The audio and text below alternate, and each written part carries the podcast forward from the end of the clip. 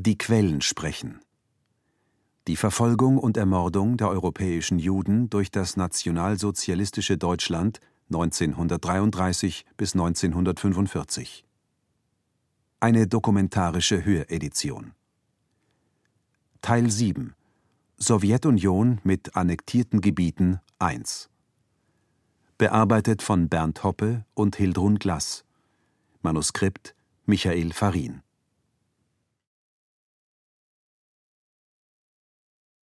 Dokument 7.6 Aufbau Artikel vom 27. Juni 1941 über die bedrohliche Lage der sowjetischen Juden. Fünf Millionen Juden im Feuer des Deutsch-Russischen Krieges. Mit dem deutschen Angriff gegen die Sowjetunion kommen rund fünf Millionen Juden, die in diesem Lande zwischen der Ostsee und dem Schwarzen Meer leben, in den unmittelbaren Bereich des Krieges.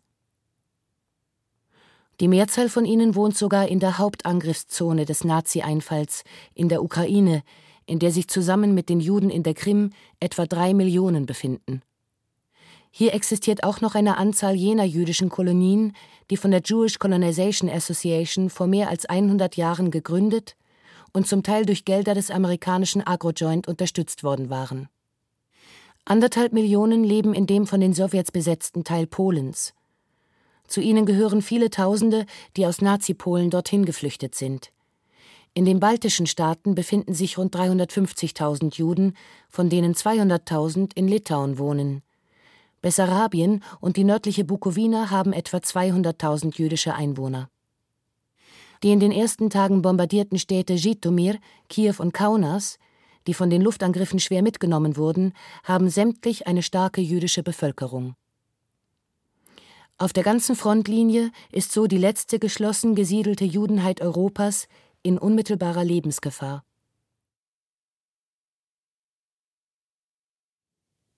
Dokument 7, 8 Die Propagandaabteilung der Wehrmacht weist litauische Radiosender am 27. Juni 1941 an, die antisemitische Stoßrichtung der Besatzung zu betonen.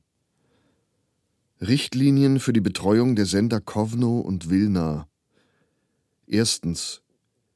Der Sender Kowno dient vornehmlich der Beeinflussung der Litauer, etwa die Hälfte der Sendungen, sowie für Sendungen in estnischer, lettischer und weißruthenischer Sprache, die an die entsprechenden Bevölkerungen gerichtet sind. Ihm obliegt ferner die Bearbeitung der Sowjettruppen in russischer Sprache. Der Sender Wilna dient vorwiegend der Beeinflussung der Sowjetarmee sowie der russischen Bevölkerung in russischer Sprache. Ferner sind Sendungen in lettischer und weißruthenischer Sprache an die betreffenden Bevölkerungen zu richten. Zweitens. Als Unterlagen für die inhaltliche Gestaltung aller Sendungen im Großen gilt Ziffer 1 der Weisungen für die Handhabung der Propaganda im Fall Barbarossa. Drittens Propaganda ins litauische Volk. A. Die Deutschen kommen als Befreier von den Juden und von Terror und Ausbeutung der Bolschewisten. B. Aufruf an die Litauer zur Zusammenarbeit mit dem Großdeutschen Reich, das allein die Existenz der Bewohner Litauens zu schützen imstande ist. C.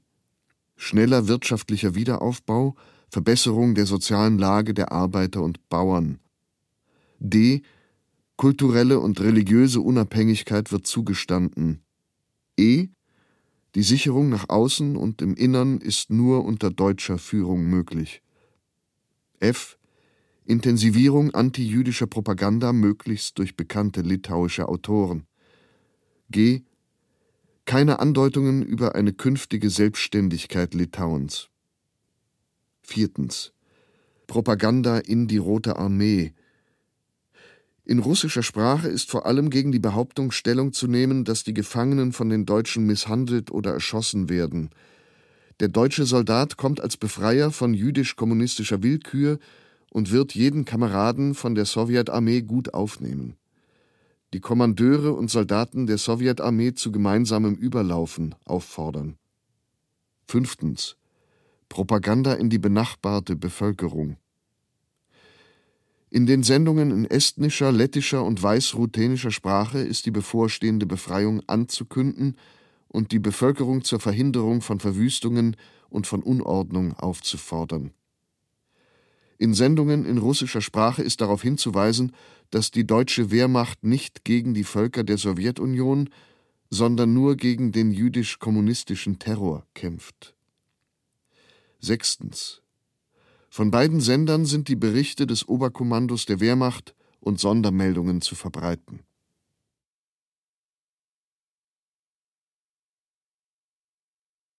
Ich heiße Stefan Heudu. Ich komme aus Ungarn, aus Budapest. Ich bin im 1929, 21. Juli geboren. Ich bin im Konzentrationslager gewesen im 1944 Anfang, im Auschwitz-Birkenau, dann im Buchenwald, dann im Zeiss-Tröglitz, dann wieder im Buchenwald und am Ende in Flossenburg bin ich befreit im 1945, 23. April. Doc 710 Feivelweiner schreibt im Sommer 1941 über seine Flucht vor der heranrückenden Wehrmacht handschriftlich Tagebuch. Posthof, den 22. Juni 1941. Nun ist geschehen, was ich nicht laut auszusprechen wagte, von dem ich aber intuitiv fühlte, dass es kommen muss, heute um vier Uhr früh hat die nichtswürdige faschistische Schlange in Gestalt ihrer deutschen Armee den sowjetischen Staat überfallen, ohne einen Krieg zu erklären und ohne sich an den Friedensvertrag zwischen Deutschland und der Sowjetunion zu halten. Sie warfen Bomben auf friedliche Bürger, Sie überquerten die Grenze und es begann ein mörderischer Krieg zwischen zwei Systemen, einem sowjetischen sozialistischen kommunistischen und einem drakonischen nationalfaschistischen. Kein kurzer, aber dafür entscheidender Krieg, der ein für allemal jene Macht erledigen wird, die alle Nationen, alle Völker unter dem faschistischen Stiefel knechten und sie vernichten will, als erstes unser jüdisches Volk.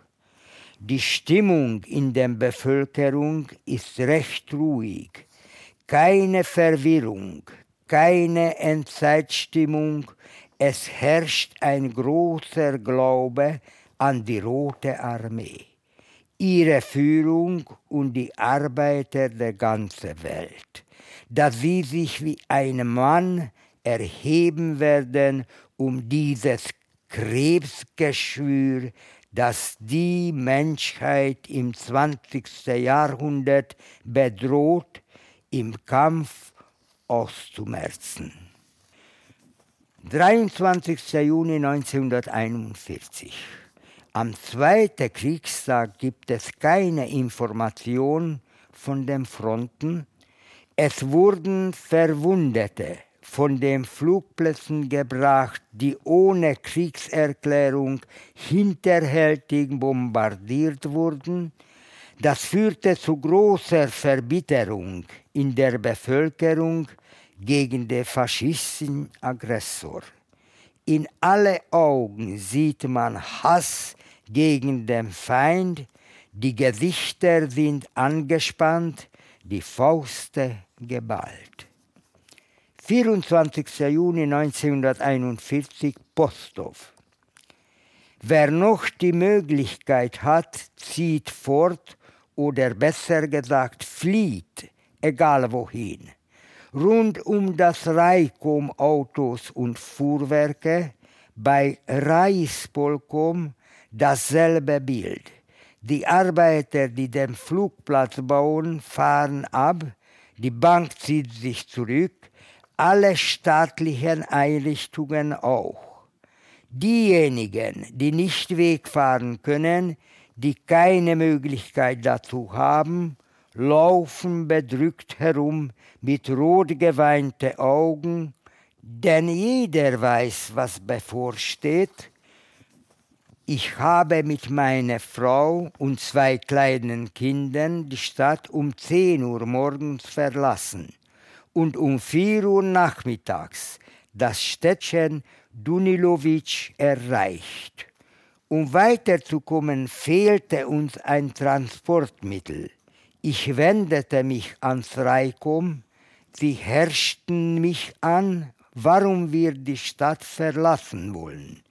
Wir würden dadurch nur Panik auslösen und so weiter. Dunilovic, 25. Juni, 1 Uhr mittags. Im Städtchen herrscht Aufruhr. Die Mitglieder des Reikom, die mich gestern angeschrien haben, sind selbst abgereist. Wer immer die Möglichkeit hat, fährt ab. Ich fand nirgendwo ein Fuhrwerk, um mit Frau und Kinder wegzufahren. Die Postower wie Wechsler der Familie Matke Kadasch, Schimen Gerschen, Zaplowitsch und Strasanski haben Pferde und transportieren alle Sachen. Die Pferde gehören nicht ihnen, sie bekamen sie vom Reikom im Posthof. Sie versprachen, dass sie meine Frau und die Kinder mitnehmen lehnten, es später aber kategorisch ab. Es herrscht eine bedrohliche Stimmung. Es kam ein Gerücht auf Dokschitz sei schon von dem Deutschen eingenommen. Da sei nicht weit von Dunilovic. Und wer die Möglichkeit haben, zu Fuß zu fliehen, sollen es tun. Meine Frau begann auf mich einzureden, ich soll zu Fuß fliehen, und sie mit den Kindern zurücklassen.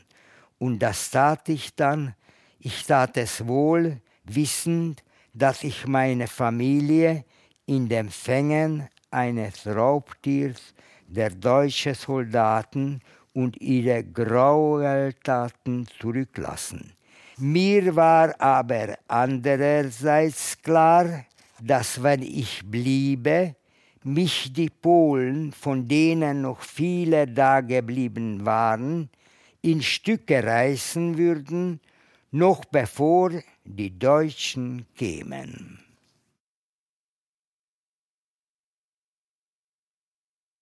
Dokument 7, 15 Heydrich erläutert den höheren SS- und Polizeiführern am 2. Juli 1941 ihre Aufgaben in der Sowjetunion. Schreiben Geheime Reichssache gezeichnet Heydrich an die höheren SS- und Polizeiführer Jeckeln, von dem Bach, Prützmann, Korsemann.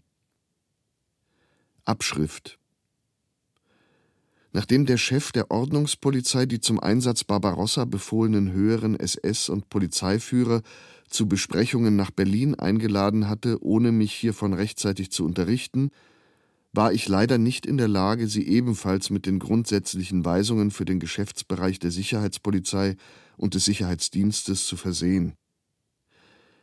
In Nachstehendem gebe ich in gedrängter Form Kenntnis von den von mir den Einsatzgruppen und Kommandos der Sicherheitspolizei und des Sicherheitsdienstes gegebenen wichtigsten Weisungen mit der Bitte, sich dieselben zu eigen zu machen. Vorbemerkung Nahziel des Gesamteinsatzes ist die politische, das heißt im Wesentlichsten die sicherheitspolizeiliche Befriedung der neu zu besetzenden Gebiete. Endziel ist die wirtschaftliche Befriedung. Wenn auch alle zu treffenden Maßnahmen schließlich auf das Endziel, auf welchem das Schwergewicht zu liegen hat, abzustellen sind, so sind sie doch im Hinblick auf die jahrzehntelang anhaltende bolschewistische Gestaltung des Landes mit rücksichtsloser Schärfe auf umfassendstem Gebiet durchzuführen. Erstens Verhältnis zur Wehrmacht, zur Vermeidung möglicher Unklarheiten im Hinblick auf den organisatorischen Einsatz und den sachlichen Aufgabenbereich der Einsatzgruppen und Kommandos der Sicherheitspolizei, Sicherheitsdienstes. Im Rahmen des gesamten Osteinsatzes verweise ich nochmals auf die Befehle des Oberkommandos des Heeres vom 26.03.41. Zweitens. Berichterstattung. Der Reichsführer SS und Chef der deutschen Polizei muss laufend über alle Einsatzergebnisse der Sicherheitspolizei und des Sicherheitsdienstes unterrichtet sein. Drittens Fahndungsmaßnahmen Anhand der vom Reichssicherheitshauptamt herausgegebenen Sonderfahndungsliste Ost haben die Einsatzkommandos der Sicherheitspolizei und des Sicherheitsdienstes die erforderlichen Fahndungsmaßnahmen zu treffen. Da es naturgemäß nicht möglich war, alle gefährlichen Personen in der Sowjetunion zu erfassen, sind über diese Fahndungsliste hinaus alle diejenigen Fahndungs- und Exekutivmaßnahmen zu treffen, die zur politischen Befriedung der besetzten Gebiete erforderlich sind. Viertens Exekutionen. Zu exekutieren sind alle Funktionäre der Komintern, wie überhaupt die kommunistischen Berufspolitiker schlechthin. Die höheren, mittleren und radikalen unteren Funktionäre der Partei, der Zentralkomitees, der Gau- und Gebietskomitees, Volkskommissare, Juden in Partei- und Staatsstellungen, sonstigen radikalen Elemente, Saboteure, Propagandeure, Heckenschützen, Attentäter, Hetzer usw., so soweit sie nicht im Einzelfall nicht oder nicht mehr benötigt werden, um Auskünfte in politischer oder wirtschaftlicher Hinsicht zu geben, die für die weiteren sicherheitspolizeilichen Maßnahmen oder den wirtschaftlichen Wiederaufbau der besetzten Gebiete besonders wichtig sind. Insbesondere ist Bedacht zu nehmen, dass Wirtschafts-, Gewerkschafts- und Handelsgremien nicht restlos liquidiert werden, so dass keine geeigneten Auskunftspersonen mehr vorhanden sind. Den Selbstreinigungsversuchen antikommunistischer oder antijüdischer Kreise in den neu zu besetzenden Gebieten sind keine Hindernisse zu bereiten. Sie sind im Gegenteil allerdings spurenlos zu fördern, ohne dass sich diese örtlichen Selbstschutzkreise später auf Anordnungen oder gegebene politische Zusicherungen berufen können. Da aus naheliegenden Gründen ein solches Vorgehen nur innerhalb der ersten Zeit der militärischen Besetzung möglich ist, haben die Einsatzgruppen der Sicherheitspolizei, Sicherheitsdienstes möglichst im Benehmen mit den militärischen Dienststellen bestrebt zu sein, in den betreffenden neu besetzten Gebieten raschestens, wenigstens mit einem Vorkommando einzurücken. Besonders sorgfältig ist bei Erschießungen von Ärzten und sonstigen in der Heilkunde tätigen Personen vorzugehen – da auf dem Lande auf etwa 10.000 Einwohner an sich nur ein Arzt fällt, würde bei etwa auftretenden Epidemien durch die Erschießung von zahlreichen Ärzten ein kaum auszufüllendes Vakuum entstehen. Wenn im Einzelfalle eine Exekution erforderlich ist, ist sie selbstverständlich durchzuführen, doch muss eine genaue Überprüfung des Falles vorausgehen.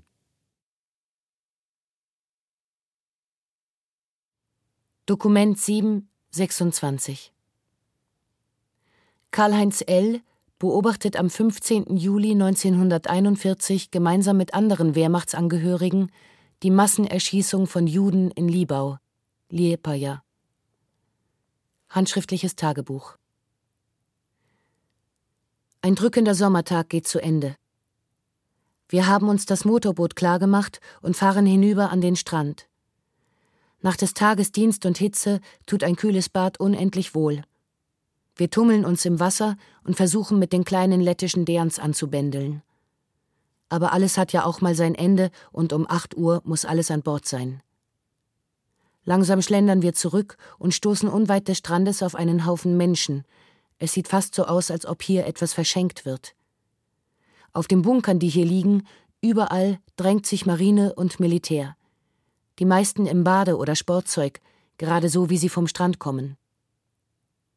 Man denkt auf den ersten Blick, hier findet eine Sportveranstaltung statt. Ja, eine Sportveranstaltung, wenn auch etwas anderer Art. Wir sind auf dem Platz angelangt, auf dem allabendlich so und so viele Heckenschützen erschossen werden. Ein neben mir stehender Matrose erzählt, es kämen heute Abend 45 Männer und sieben Frauen dran. Auf meine Frage, es wäre doch an und für sich etwas geschmacklos, hier im Angesicht so vieler Soldaten die Exekution zu vollziehen, schüttelt er bloß mit dem Kopf. Ringsum stehen Soldaten. Ich schätze, rund 600 bis 800 Mann stehen hier, um ihre grausame Neugier zu befriedigen. Es werden ja aber auch wohl sicher einige hier sein, die durch die Hand dieser Heckenschützen ihre besten Kameraden verloren haben, und denen kann man ja nachfühlen, dass sie diese Genugtuung mit ansehen möchten. Schräg vor mir liegt der ominöse Graben, der eine ziemliche Tiefe besitzt, die ich aber nicht feststellen kann. Zigaretten rauchend und schwatzend stehen alle Besucher dieser Zirkusvorstellung da, als der erste Wagen eintrifft.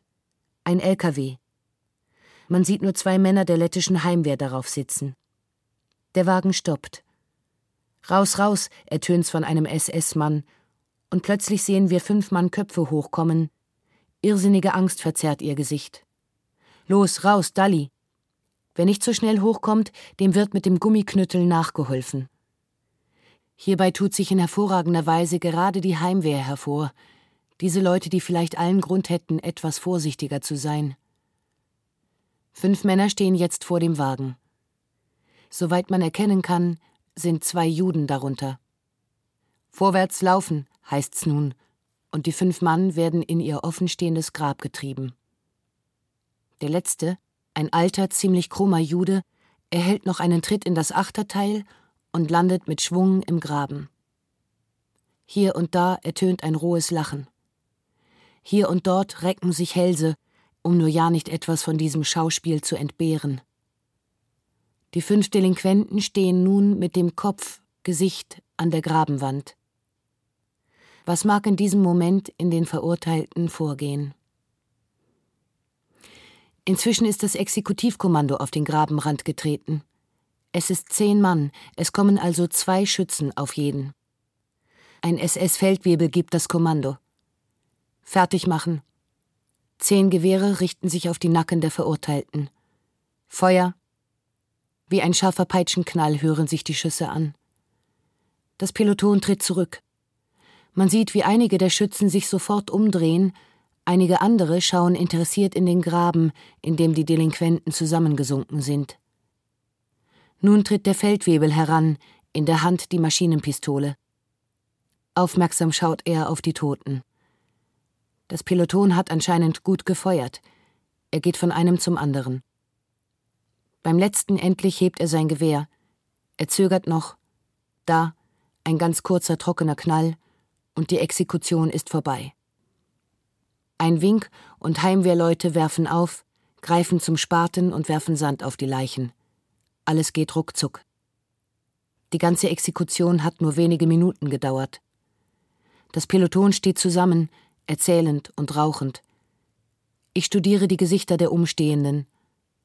Teilnahmslosigkeit, gleichgültig oder Befriedigung steht in ihnen geschrieben. Hinter mir fragt einer, ob nicht bald eine neue Ladung käme. Es sind ungefähr zehn Minuten vergangen, als das da kommt der Wagen wieder. Es wiederholt sich alles. Runter vom Wagen, im Laufschritt rein in den Graben und ein kurzer scharfer Knall und wieder sind fünf Leben ausgelöscht. Auf die Leichen der eben Erschossenen müssen sich die neuen Opfer stellen, ein kurzer scharfer Knall, und schon sind wieder fünf Leben vorbei. Die Heimwehrleute werfen wieder Sand in den Graben, und nun liegen schon zwei Schichten von Leichen da. Aber auf hierauf kommen noch einmal fünf Leichen, so dass immer drei Mann übereinander liegen. Massengrab. Heute Abend kommen nun noch so nach und nach, kommt der Wagen nun noch dreimal wieder und lädt seine Opfer ab. Immer spielt sich das Gleiche ab, eine Sache von Sekunden, so routiniert geht es. Einmal ist ein älterer, dicker Jude dazwischen, anscheinend ein Schlachter, er trägt noch eine weiße Schürze. Er kann nicht vom Wagen hochkommen. Anscheinend hat er ein kaputtes oder steifes Bein. Ein Lette stößt ihn vom Auto herunter und wirft ihm seinen Stock hinterher. Rohes Lachen ertönt. Von zwei seiner Mitgefangenen getragen, wankt er seinem Schicksal entgegen. Aus dem letzten Auto springt unter anderem auch ein kleiner schwarzer Jude mit Backenbart und Gebetskäppi herunter. Hier der Rabbi als erster, ruft der Feldwebel des Pelotons. Im Graben will er sein Käppi noch auf den Rand hinauflegen, aber der Feldwebel herrscht ihn an, er solle sie sich vor die Füße legen. Feuer, und auch der Rabbi ist hinüber. Fünfmal war das Auto gekommen, 25 Mann sind heute erschossen worden. Langsam zerstreut sich alles. Wie mag es in dem Innern der Schützen aussehen? Abend für Abend diese Arbeit, das kann nur etwas sein für Leute, die von Natur Nerven wie Stahltaue besitzen. Auch wir begeben uns wieder auf den Heimweg. Lachend und schwatzend unterhalten sich die meisten und können sich nicht grausig genug das Erlebte ausmalen. Mir wird wahrscheinlich das Geschehene ewig gegenwärtig bleiben. Es gehört zu dem Erlebten, das man nie vergessen wird.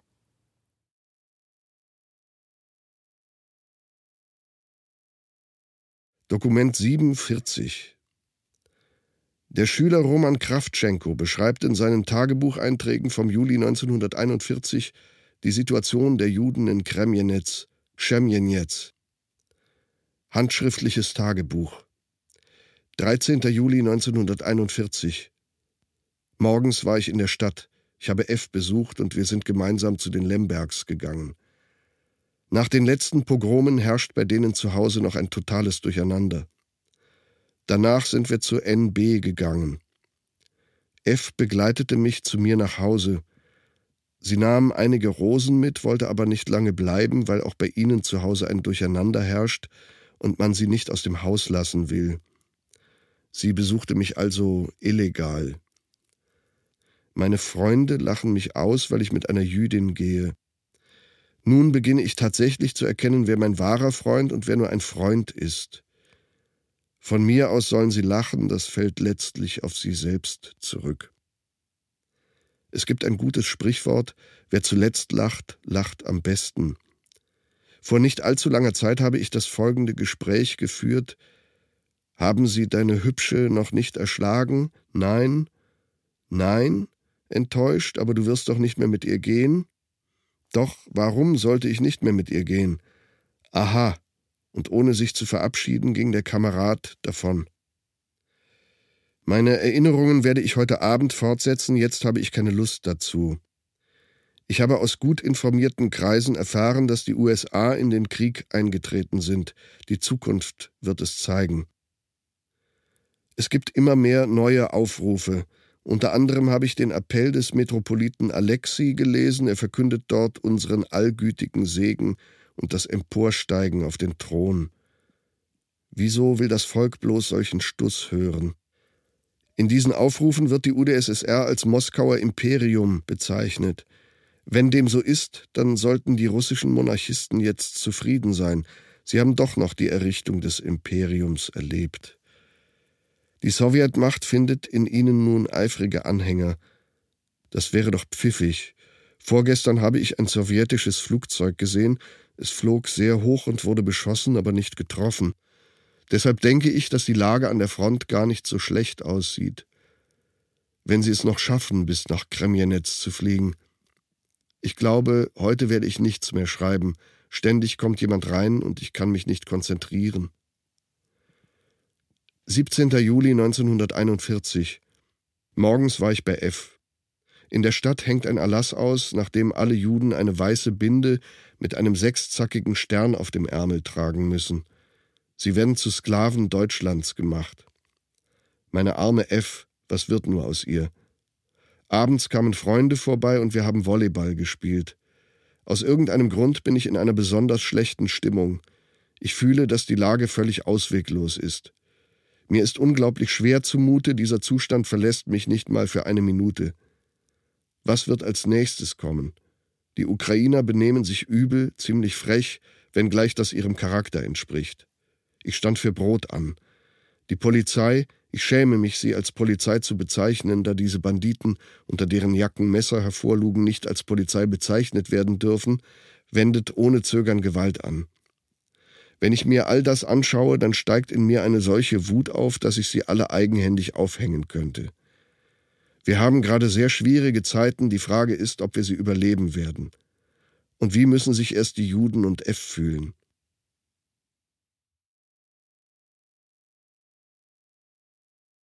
Dokument 7, 46 Das jüdische Komitee in Drohobitsch berichtet der deutschen Feldkommandantur im Sommer 1941 über Pogrome in der Region. Zusammenstellung der Vorfälle betreffend die jüdische Bevölkerung in der Umgebung von Drohobitsch. Nach den beim jüdischen Komitee eingelaufenen Meldungen und Nachrichten sind nachstehende Ausschreitungen gegen die jüdische Bevölkerung in der Umgebung von Drohobitsch zu verzeichnen. Erstens Stadt Boriswov. Zahl der Todesopfer angeblich ca. 400. Zweitens Städtchen Chornica. Zahl der Todesopfer angeblich ca. 240.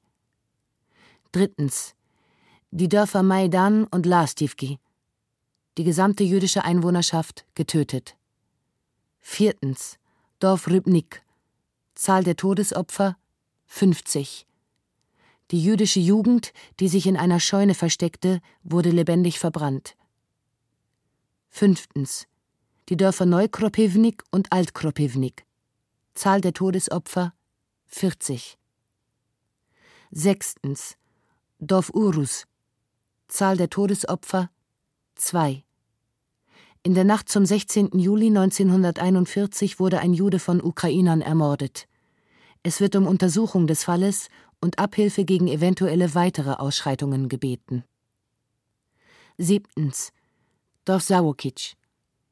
Am Donnerstag oder Freitag, den 10. oder 11. Juli 1941, wurde der jüdische Landwirt Chaim Tepper Falselandner, 33 Jahre alt, getötet. Achtens. Dorf Bistschrützer. Familie des Leiser Koppel, ca. 30 Menschen, wurde lebendig verbrannt. Neuntens. Dorf Derejütze. Im Dorfe wohnen acht jüdische Familien, bestehend aus 31 Personen in sechs Häusern, die eine separate Gruppe bilden. In der Nacht zum 16. Juli 1941 wurden alle 31 Personen aus ihren Wohnungen von den ukrainischen Dorfbewohnern verjagt, die Fensterscheiben eingeschlagen und die Fensterrahmen herausgerissen. Die Verjagten retteten sich durch Flucht. Sie bitten um Abhilfe.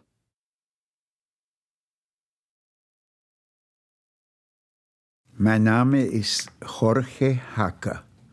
Ich bin 19 1938 nach dem Anschluss Österreichs an das Deutsche Reich nach Argentinien ausgewandert.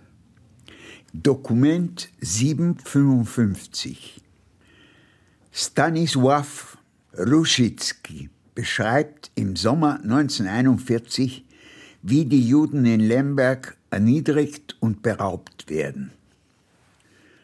19. Juli den ganzen Tag arbeite ich bei den Deutschen, obwohl ich eine Arbeitsbescheinigung habe, mit einer chronischen Krankheit im Bett liege und vom örtlichen ukrainischen Arzt offiziell krankgeschrieben bin, werde ich barsch aus dem Bett gezerrt, Sie suchen nach einer Uhr, nach Zigaretten, nehmen den Pass und alle Dokumente weg und treiben mich für drei Tage zur Arbeit in die Kaserne um sie sauber zu machen und für die deutsche Garnison vorzubereiten. Zehn Stunden Arbeit, ohne Essen und Trinken, ohne Verschnaufpause, wirklich rastlos, unter der Knute des ukrainischen Knechts, eines gierigen, blutrünstigen Halbwüchsigen, eines dummen, beschränkten Kerls.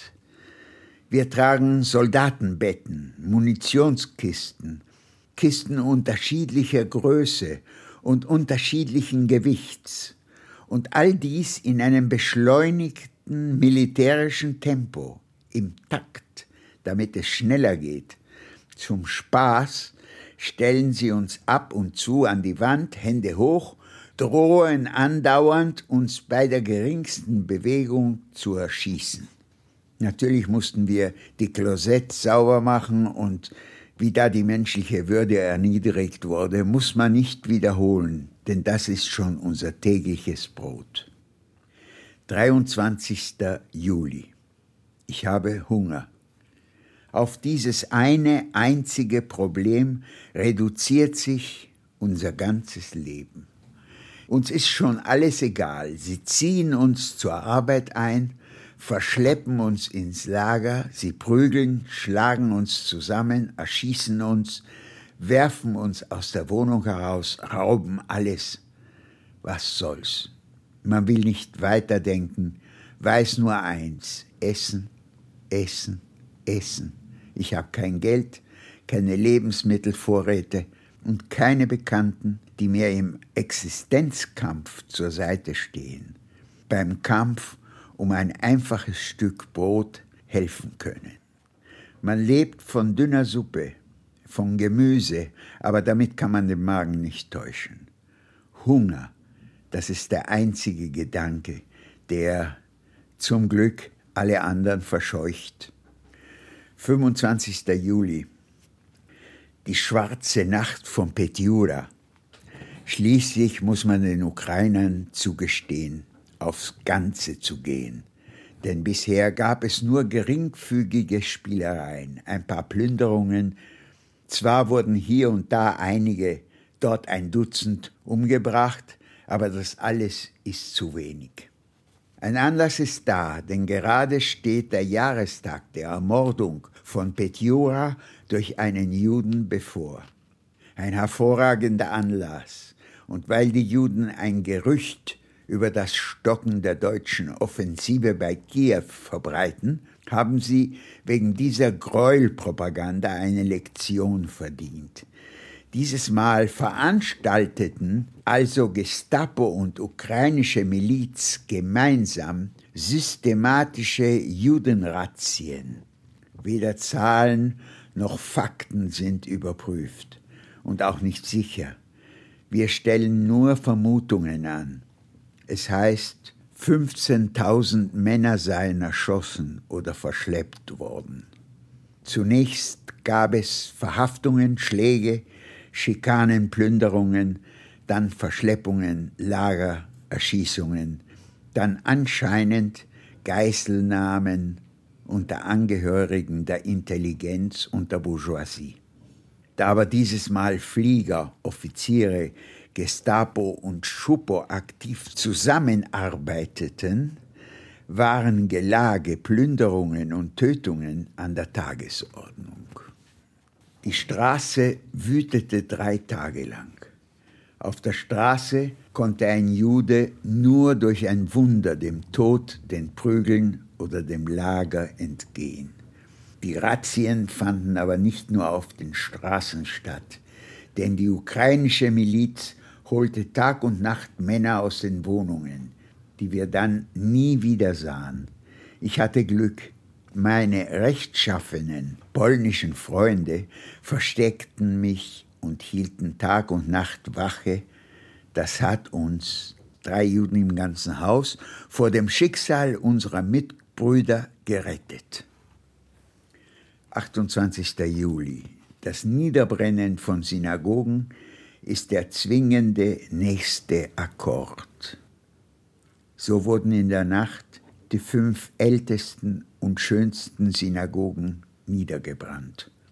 Offensichtlich um den Zyklus, die Serie der aufeinanderfolgenden Verfolgungsmaßnahmen nicht zu unterbrechen, damit keine Pausen entstehen kein Leerlauf eintritt.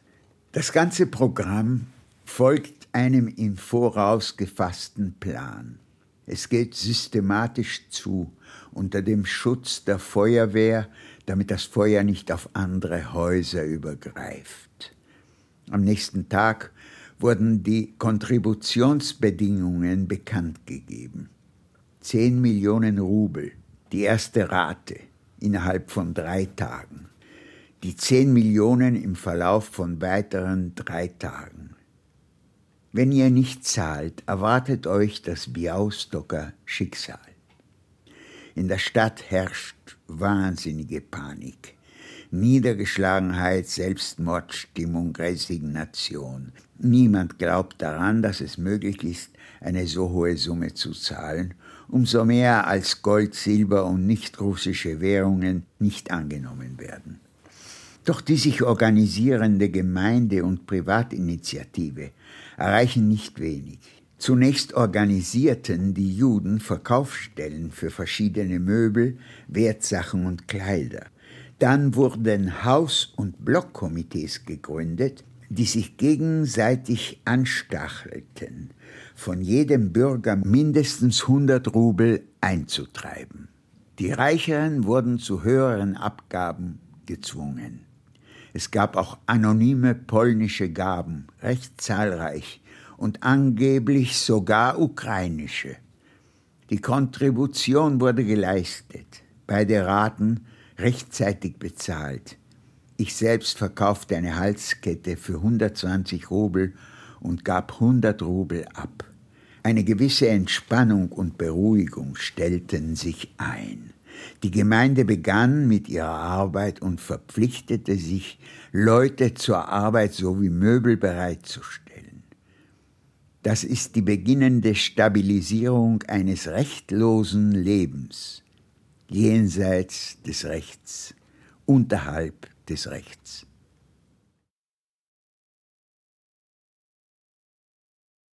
Mein Name ist Ina Iske. Ich bin am 24.07.1931 geboren, bin also in Kürze 82 Jahre alt.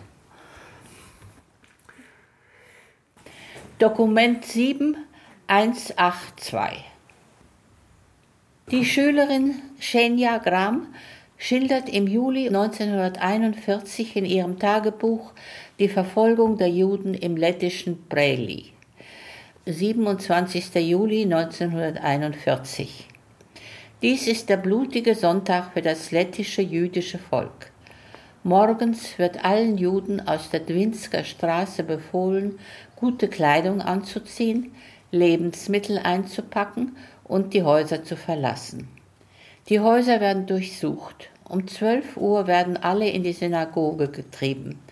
Eine Gruppe junger Juden wird weggeschickt, um hinter dem Friedhof Gruben auszuheben. Später werden noch zwei Straßen dazugenommen. Alle Juden werden in die Synagoge getrieben. Um halb vier früh treiben sie alle hinter den Friedhof. Dort werden 250 Juden erschossen, Männer, Frauen und Kinder. Es ist schrecklich. Ein solches Ende haben wir nicht erwartet.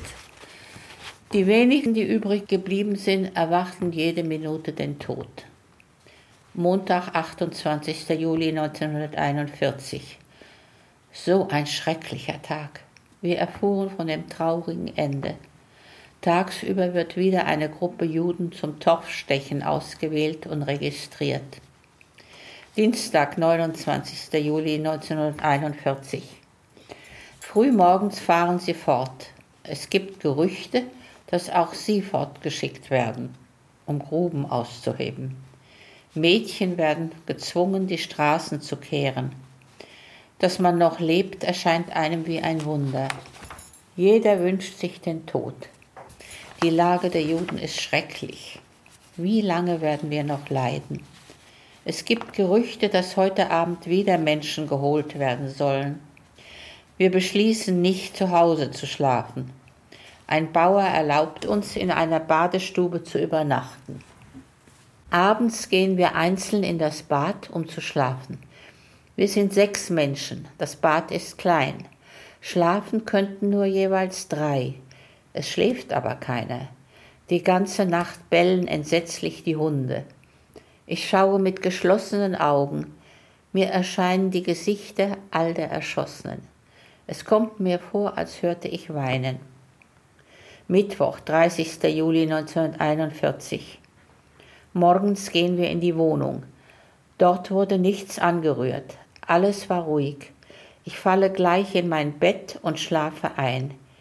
Immer wieder andere Neuigkeiten. Einer sagt, man werde noch weitere Menschen holen. Ein anderer widerspricht, wem soll man glauben? Es ist eine schreckliche Situation. Alle sitzen da und warten auf den Tod. Wir erfahren, dass für die übrigen Juden ein noch schlimmerer Tod vorgesehen ist. Man wird uns verbrennen. Bin gleichgültig. Ich will weder leben noch sterben. Nur eine Sache wundert mich. Wie halten wir das aus, diese schrecklichen Ereignisse?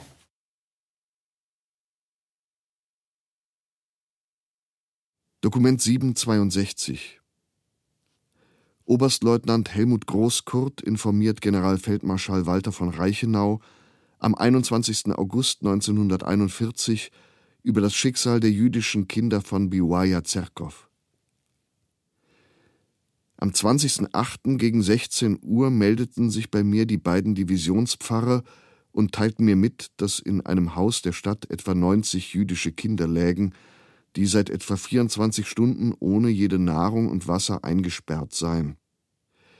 Sie hätten sich aufgrund von Mitteilungen der Pfarrer des Kriegslazaretts die Verhältnisse angesehen. Sie seien unerträglich, der Versuch, den Ortskommandanten zum Einschreiten zu veranlassen, sei erfolglos geblieben. Die Divisionspfarrer meldeten, dass die Zustände dringend einer Abhilfe bedurften, da zahlreiche Soldaten das Haus besichtigten und die sanitären Verhältnisse sich gefahrdrohend auswirken müssten, wie auch ein Oberarzt des Kriegslazaretts bestätigt habe. Ich begab mich aufgrund dieser Meldung um 16.30 Uhr mit dem Ordonnanzoffizier Oberleutnant Spörhase, dem Divisionspfarrer Dr. Reuß und dem Dolmetscher Sonderführer Tischuk in das Haus, das in einer Seitenstraße der Stadt etwa 50 Meter von der Straße abgesetzt lag.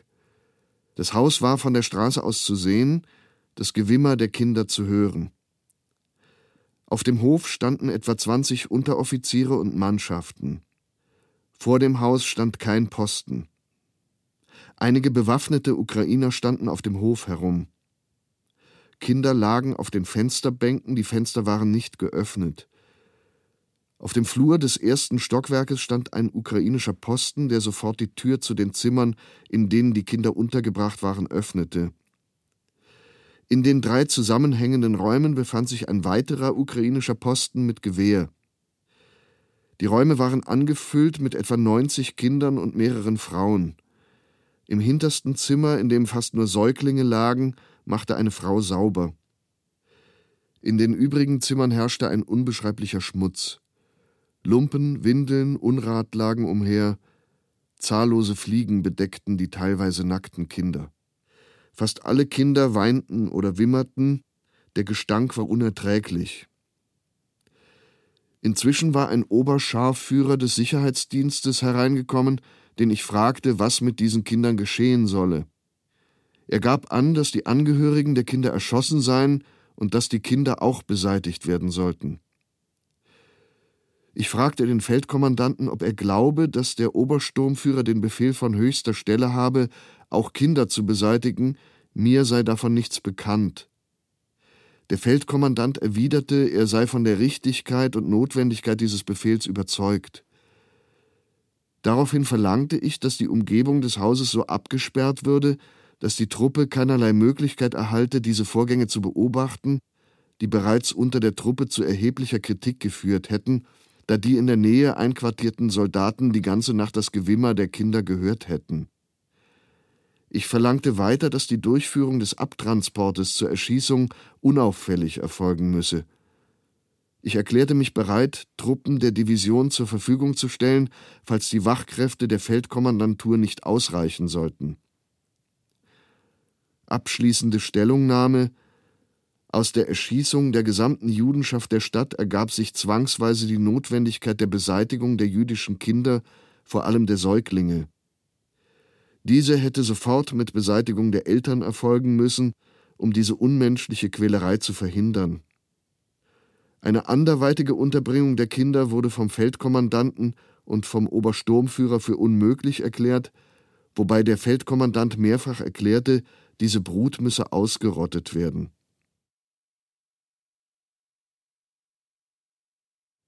Dokument 779 Die Analyseabteilung des britischen Geheimdienstes informiert Churchill am 11. September 1941, dass sie ihn nicht mehr über die fortdauernden Massaker an Juden unterrichten wird. Mitteilung streng geheim. Die deutsche Polizei. In Funksprüchen vom 27.08.1941 wird erneut über Gemetzel an Juden berichtet, die sich auf die Gegend um Kamenetz-Podolsk beziehen. Das ist die Ecke der Ukraine, in der Polen und Rumänien aufeinandertreffen. Das Polizeiregiment Süd meldet 914 Erschossene und der mit dem Polizeibataillon 302 operierende Sonderaktionsstab behauptet, sie hätten 4200 Juden erschossen, ohne eigene Verluste hinnehmen zu müssen. Im Vergleich dazu verblasst die Behauptung der ersten SS-Kavalleriebrigade, in der Gegend um Minsk 174 Plünderer und 21 Angehörige der Roten Armee erschossen zu haben. Vermerk der Abteilung. Die Tatsache, dass die Polizei alle Juden ermordet, die ihr in die Hände fallen, sollte inzwischen hinlänglich bekannt sein. Es ist daher nicht vorgesehen, weiterhin gesondert über diese Gemetzel zu berichten, es sei denn auf ausdrücklichen Wunsch.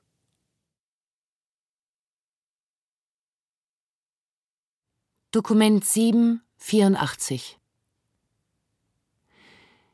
Die Kiewerin Elna Tova schildert Ende September 1941 den Marsch der Juden zu ihrer Ermordung in Babi Yar. 26.09.41 Hier bei uns hängen sie einen Befehl nach dem anderen auf. Abzugeben sind Waffen, Uniformen, sogar Tauben. Am Ende jedes Befehls steht, Wer dem Befehl nicht nachkommt, wird erschossen. Heute herrscht irgendwie eine besondere Aufregung auf der Straße. Um die kürzlich ausgehängten Befehle haben sich viele Leute versammelt. Alle sind aufgeregt. Ich gehe auf die Straße und lese. Alle Juden haben auf dem Friedhof zu erscheinen und alle Wertsachen, Pelze und warme Sachen und so weiter mitzubringen. Was bedeutet das? 28.09.41 Morgens klopft mein Nachbar an die Tür, schaut, was sich auf der Straße tut. Ich renne auf den Balkon hinaus und sehe Menschen, die in einer schier endlosen Kolonne vorüberziehen. Sie füllen die ganze Straße und die Bürgersteige aus. Es gehen Frauen, Männer, junge Mädchen, Kinder, Greise, ganze Familien. Viele führen ihr Hab und Gut auf Schubkarren mit sich, aber die meisten tragen ihre Sachen auf den Schultern. Sie gehen schweigend, leise. Es ist unheimlich. So hat sich das lange hingezogen, den ganzen Tag über, und erst gegen Abend begann die Menschenmenge weniger zu werden.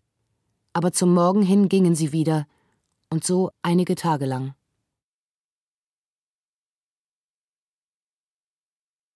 Dokument 789 der ukrainische Polizeikommandant von Kiew fordert Anfang Oktober 1941 die Hauswarte der Stadt auf, versteckte Juden zu melden.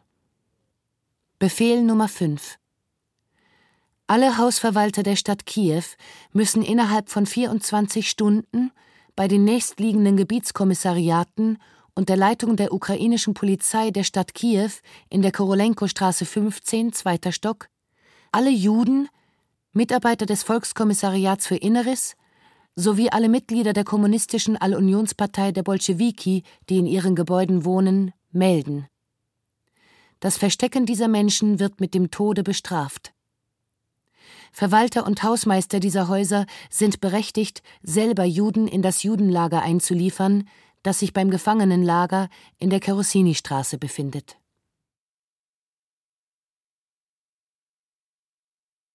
Dokument 794 Irina A. Chorosunova notiert vom 30. September bis 2. Oktober 1941, wie sich die Nachrichten über das Massaker von Babi Yar in Kiew verbreiten.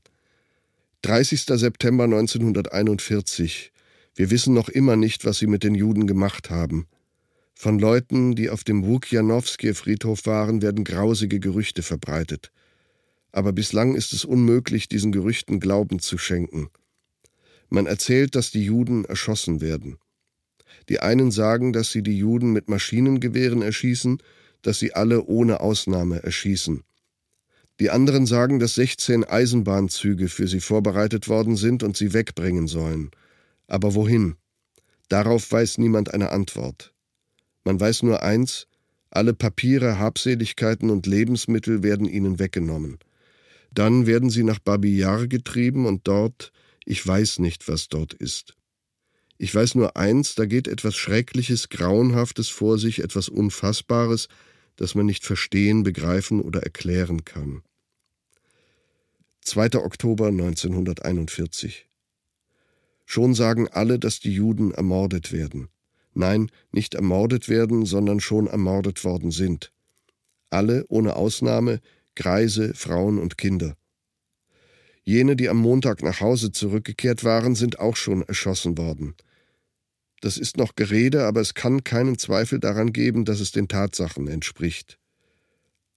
Es sind keine Züge von Wukjanowka abgefahren. Leute haben gesehen, wie Autos warme Kleider und andere Sachen vom Friedhof abtransportiert haben. Die deutsche Sorgfalt. Sie haben sogar schon die Trophäen sortiert.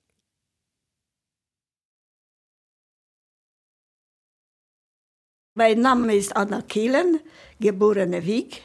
Ich bin am 24.12.29, ich bin ein Christkind, 29 geboren in Budapest und in Pestagibet, das ist ein Vorort von Budapest, bin ich aufgewachsen, dort bin ich in die Schule gegangen. Ich bin nach der vierten Volksschule nicht mehr im Gymnasium aufgenommen worden, weil ich Jüdin bin. Ich habe nicht mehr reingepasst. Meine Schwester konnte noch Abitur machen, ich nicht mehr. Und von der vierten Volksschule wurde ich schon deportiert. Dokument 7, 107. Sarah Gleich beschreibt im Herbst 1941 die Ausplünderung der Juden von Mariupol und schildert, wie sie das Massaker von 20. Oktober 1941 überlebte. Handschriftlicher Bericht. 20. Oktober dann waren wir an die Reihe und hatten, als wir hinter die Scheune kamen, das ganze Schreckensbild eines sinnlosen, ja absurden, in Demut ertragenen Todes vor Augen. In diesem Leichenhaufen liegen irgendwo schon meine Mama und Papa. Ich hatte ihr Leben um einige Stunden verkürzt, weil ich sie mit dem Lastwagen losgeschickt hatte. Wir wurden zu den Gräbern getrieben, die zur Verteidigung der Stadt ausgehoben worden waren. In diesen nun nutzlosen Gräben fanden 9000 Juden den Tod. Man befahl uns, uns bis aufs Hemd auszuziehen. Dann durchsuchten sie uns nach Geld und Dokumenten und jagten uns am Grabenrand entlang. Allerdings es gab schon keinen Rand mehr. Etwa eine halbe Kilometer Weit waren die Gräber bis oben gefüllt mit Leichen und mit tödlich verletzten Leuten, die um eine weitere Kugel bettelten, um endlich erlöst zu werden. Wir stiegen über die Körper, in jeder grauhaarige Frau glaubte ich meine Mutter zu erkennen. Ich warf mich auf die gleichen, ebenso Basja, doch die Stockschläge brachten uns wieder auf die Beine. Einmal schien mir ein alter Mann, dem das Gehirn aus dem Kopf quoll, sei mein Vater, doch es gelang mir nicht näher heranzugehen. Wir begannen Abschied zu nehmen, küssten einander, wir erinnerten uns an Dora. Fanja konnte immer noch nicht glauben, dass es das Ende war. Werde ich denn die Sonne und das Licht wirklich nie mehr sehen, sagte sie. Ihr Gesicht war blaugrau und Vladja fragte immer wieder, gehen wir baden? Warum haben wir uns ausgezogen? Komm, Mama, gehen wir nach Hause. Hier ist es nicht schön.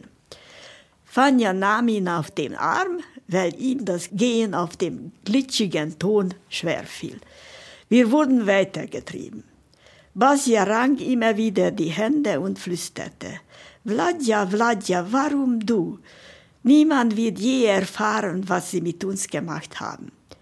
Fanja drehte sich um und erwiderte, mit ihm sterbe ich ruhig, weil ich weiß, dass ich keine Weise zurücklasse. Das waren Fanjas letzte Worte.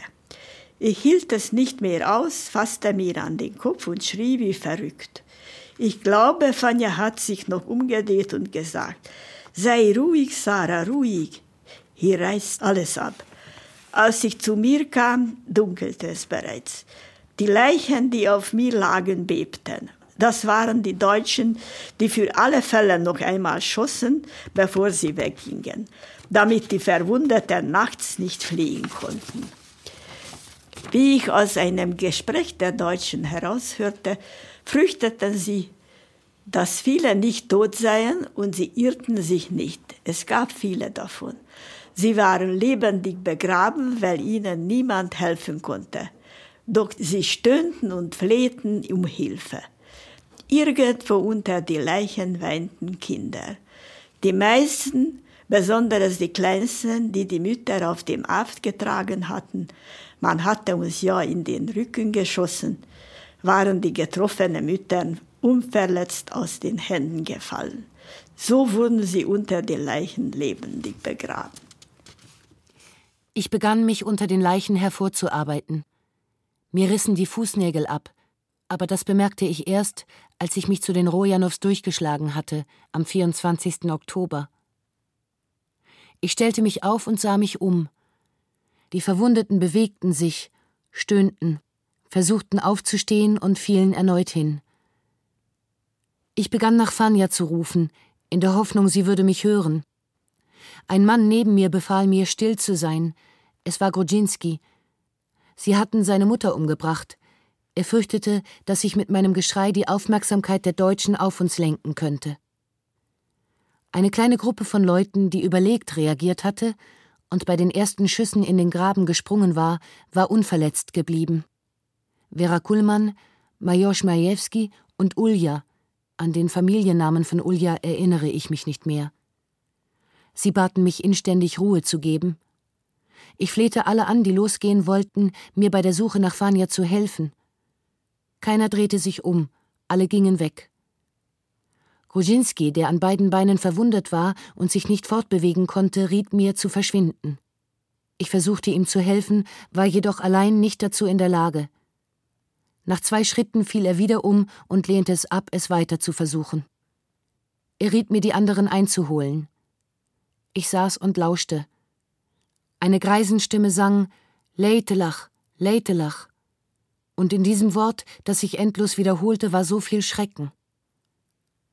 Irgendwo aus der Tiefe rief jemand Panotschku, töte mich nicht, ich werde dir noch ein Geheimnis erzählen. Durch Zufall holte ich dann Vera Kuhlemann ein. Sie hatte die anderen, mit denen sie fortgegangen war, in der Dunkelheit verloren. So zogen wir denn zu zweit los, nur im Hemd, von Kopf bis Fuß blutverschmiert, und begannen einen Unterschlupf für die Nacht zu suchen. Wir folgten dem Gebell eines Hundes, klopften an eine Hütte, aber niemand öffnete uns, klopften an eine andere, doch man verjagte uns. Wir klopften an eine dritte, und hier erhielten wir einige alte Fetzen, um uns notdürftig bekleiden zu können. Man riet uns in die Steppe zu gehen, was wir auch taten. In der Finsternis gelangten wir schließlich bis zu einem Heuschober. Dort warteten wir die Dämmerung ab.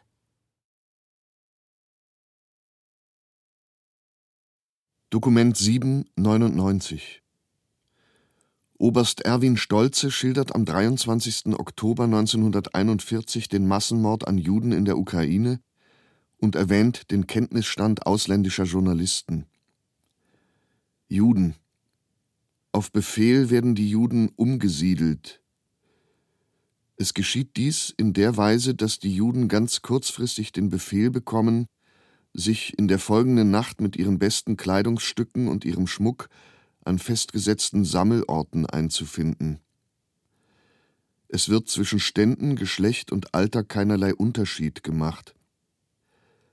Von dem Sammelplatz werden sie dann an einen außerhalb des betreffenden Ortes liegenden, vorher ausgesuchten und vorbereiteten Platz gebracht.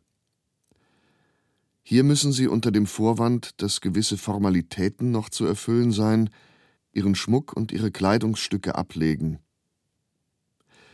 Sie werden abseits der Straße geführt und liquidiert. Die sich hierbei entwickelnden Situationen sind so erschütternd, dass sie nicht beschrieben werden können. Die Folgen auf die deutschen Kommandos sind unausbleiblich. Im Allgemeinen kann die Exekution nur unter Betäubung durch Alkohol durchgeführt werden. Ein als Zuschauer befohlener Sicherheitsdienstoffizier hatte nach seiner Schilderung in der folgenden Nacht Angstträume fürchterlichster Art durchzustehen. Die einheimische Bevölkerung nimmt die ihr durchaus bekannten Vorgänge dieser Liquidierungen mit Ruhe, teilweise Genugtuung und unter Beteiligung der ukrainischen Miliz auf. Ausländische Journalisten, die Kiew wegen der bolschewistischen Zerstörungen besichtigten, haben den Hauptmann Koch, dem es mit vieler Mühe gelungen war, ihnen die Tatsache der Judenerschießungen zu verheimlichen, gegenüber geäußert, dass sie hierüber doch genau Bescheid wüssten.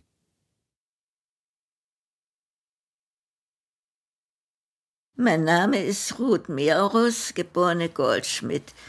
Ich bin in München geboren 1922 und bin 39 nach Palästina ausgewandert und lese jetzt ein Dokument 7210 über Elena Kutorgiene Buividaite. Sie berichtet im Spätherbst 1941, wie in Kaunas Juden ermordet werden. 30.10. Wieder sind am 28.10. 10.000 Menschen aus dem Ghetto in den Tod geschickt worden. Man wählte die Schwachen, die Alten, die kinderreichen Mütter mit ihren Kindern aus, jene, die nicht mehr zur Arbeit taugen. Es spielten sich viele Tragödien ab. Entweder war der Mann in der Stadt und fand, als er zurückkam, seine Frau und Kinder nicht mehr vor, oder aber sie ließen die Frau da und schafften den Mann fort. Sie trennten Brüder und Schwestern voneinander, Väter und Mütter von ihren Kindern.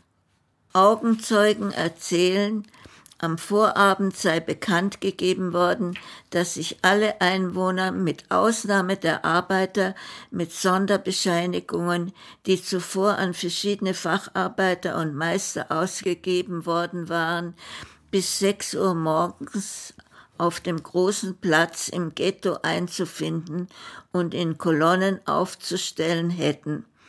In den ersten Reihen standen die Mitglieder des Ältestenrates mit ihren Familien, ferner die jüdische Polizei, dahinter die Mitarbeiter der Verwaltung und schließlich die verschiedenen Brigaden sortiert nach Beschäftigung.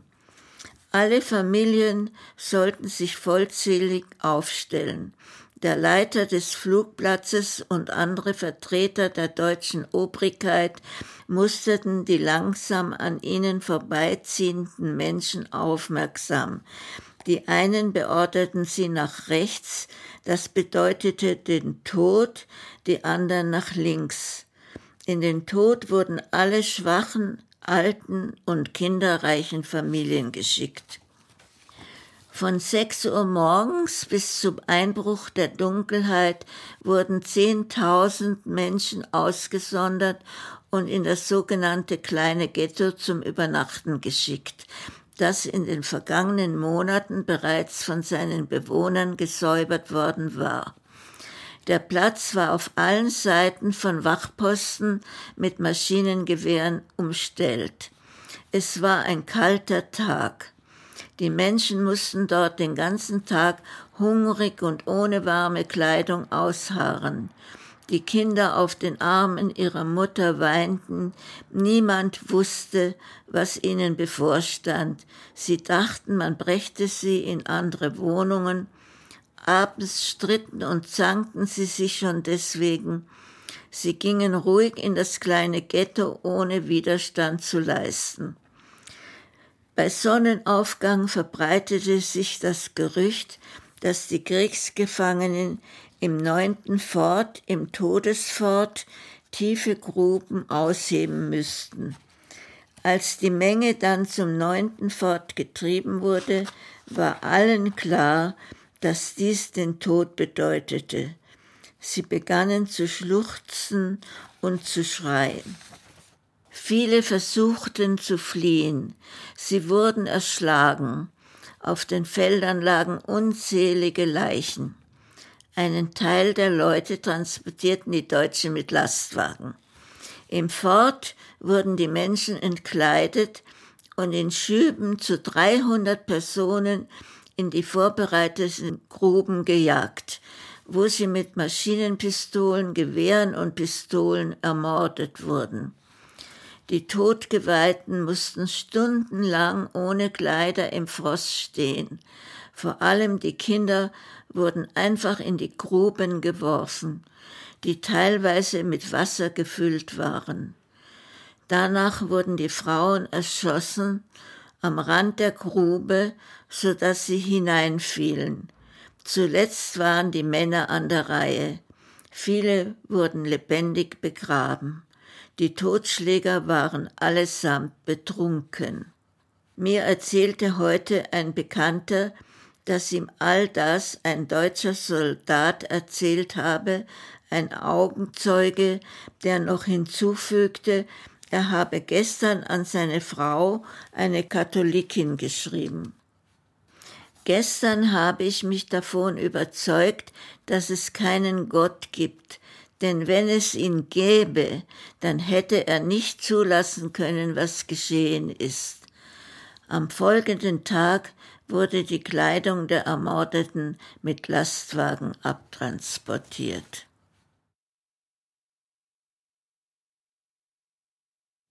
Dokument 7, 223 Jüdische Jugendliche rufen am 1. Januar 1942 zur Gründung einer bewaffneten Widerstandsgruppe im Wilnaer Ghetto auf. Aufruf ungezeichnet, verfasst von Abakovner. Ponar heißt Tod. Jüdische Jugend glaubt den Verführern nicht. Lassen wir uns nicht abschlachten wie Schafe, von den 80.000 Juden im Jerusalem Litauens sind nur 20.000 übrig geblieben. Vor unseren Augen hat man uns die Eltern, Brüder und Schwestern entrissen. Wo sind die Männer, die Polizeihäscher zu Hunderten zum Arbeiten einfingen? Wo sind die nackten Frauen und Kinder, die in der schauerlichen Nacht der Provokation hinausgetrieben wurden? Wo sind die Juden von der Aktion an Yom Kippur? Wo sind unsere Brüder aus dem zweiten Ghetto? Seht ein, wer durch das Ghetto-Tor hinausgeführt wurde, der kommt nicht mehr zurück, denn alle Wege der Gestapo führen nach Ponar, und Ponar heißt Tod. Reißt euch die Illusion heraus, ihr Verzweifelten, eure Kinder, Männer und Frauen sind nicht mehr am Leben. Ponar ist kein Lager, man hat sie allesamt erschossen. Dieses Verfahren hat Hitler für alle Juden Europas geplant. Jetzt ist die Reihe an uns. Lassen wir uns nicht abschlachten wie Schafe. Ja, wir sind schwach und hilflos, aber die einzige Antwort an unsere Feinde lautet Widerstand. Brüder besser als freie Kämpfer fallen, als von der Gnade der Mörder abhängen. Wehren wir uns bis zum letzten Atemzug.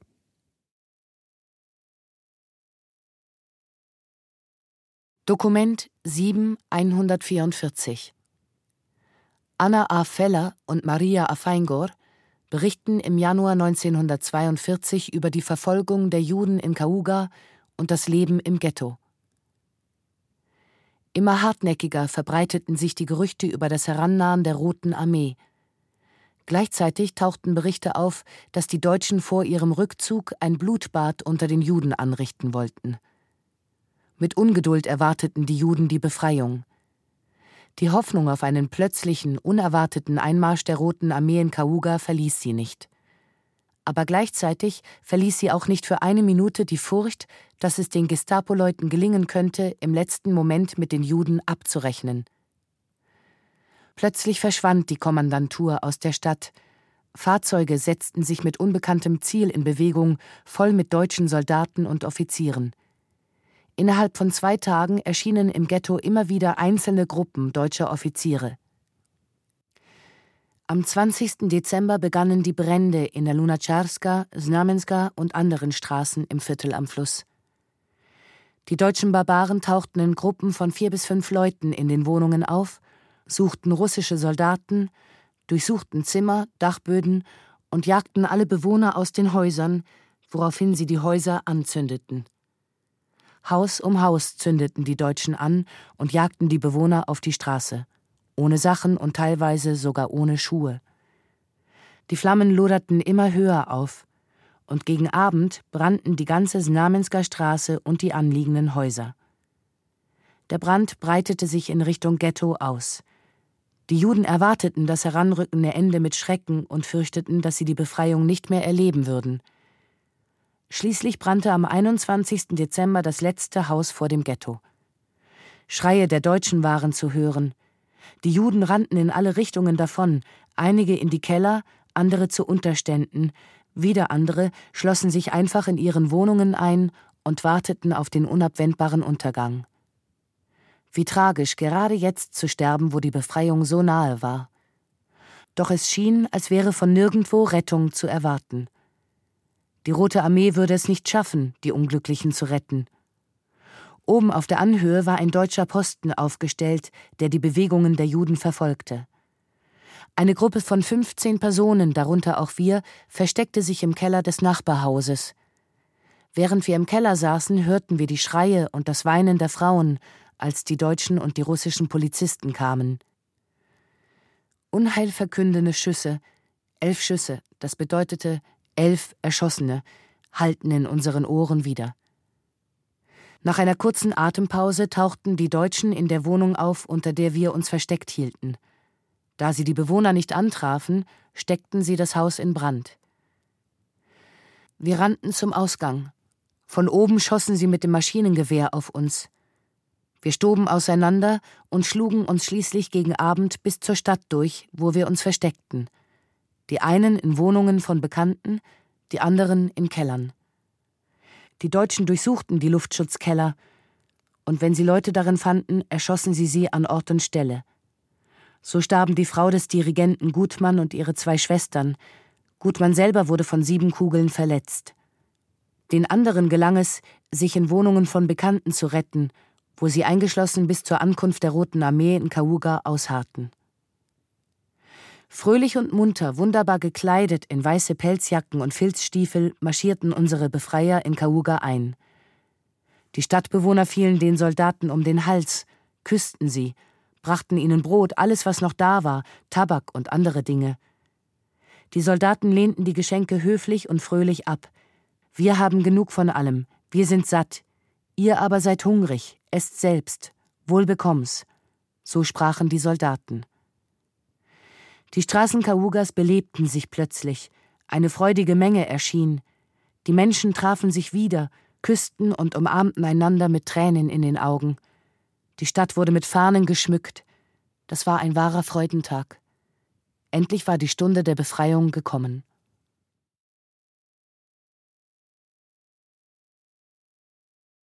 Dokument 7, 156 der Gesandte Werner Otto von Hentig schildert dem Auswärtigen Amt in Berlin am 8. April 1942 die negativen Folgen des Judenmords auf der Krim.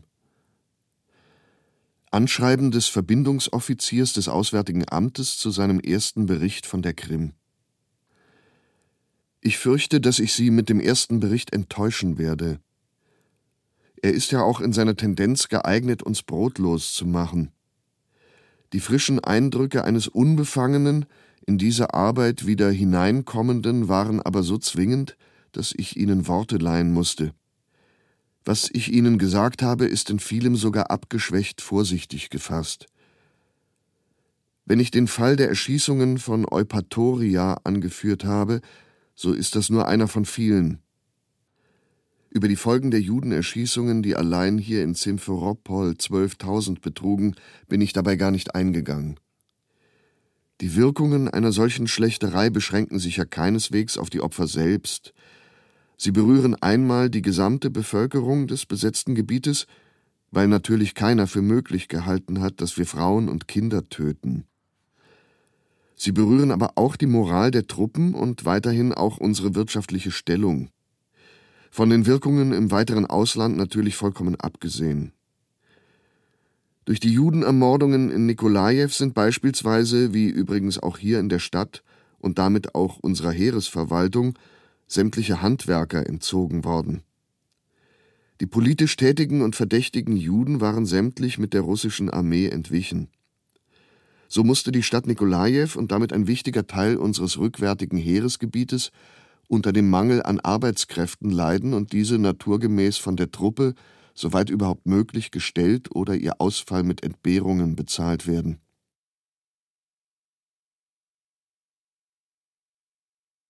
Dokument 7, 324 Die rumänische Verwaltung der Bukowina berichtet am 1. Juli 1942 über die Wiederaufnahme der Deportationen nach Transnistrien.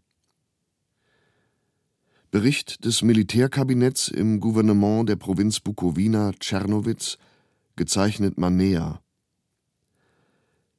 Über die Organisation und die Durchführung der Evakuierungsaktion der Juden aus dem Gebiet der Provinz Bukowina im Monat Juni 1942 haben wir die Ehre, Folgendes zu berichten. Um die Juden aus der Stadt Tschernowitz zu evakuieren, wurden all jene Juden namentlich aufgelistet, die nicht im Herbst 1941 mit der Gruppe 2 evakuiert worden sind. Von diesen Listen hat der Gouverneur die über 70-Jährigen und ihre Familienmitglieder gestrichen. Die solchermaßen erstellten Listen wurden der Stadtverwaltung Tschernowitz mit Schreiben vom 7. Mai 1942 und dem regionalen Polizeiinspektorat mit Schreiben vom 2. Juni 1942 zugesandt die Listen umfassten 4.471 Juden, von denen 607 Juden aus Altersgründen ausgenommen wurden. Folglich blieben zur Evakuierung 3.864 Juden. Die Leitlinien für die Durchführung der Evakuierungen waren einvernehmlich vom regionalen Polizeiinspektorat und der Stadtverwaltung Tschernowitz festgelegt worden wobei der erste Judentransport am 8. Juni 1942 vom Bahnhof Grödina Publica abfahren sollte. Gemäß der Übereinkunft mit dem Gouvernement Transnistrien und den Anweisungen des chiffrierten Telegramms Nummer 307 vom 21. Mai 1942 wurde festgelegt, dass die Juden in Konvois zu jeweils 2000 Individuen evakuiert werden dem Gouvernement Transnistrien wurde mittels chiffriertem Telegramm Nummer 274 vom 2. Juni 1942 bekannt gegeben, dass der erste Judentransport am 8. Juni 1942 und der zweite am 11. Juni 1942 von Tschernowitz abfahren wird.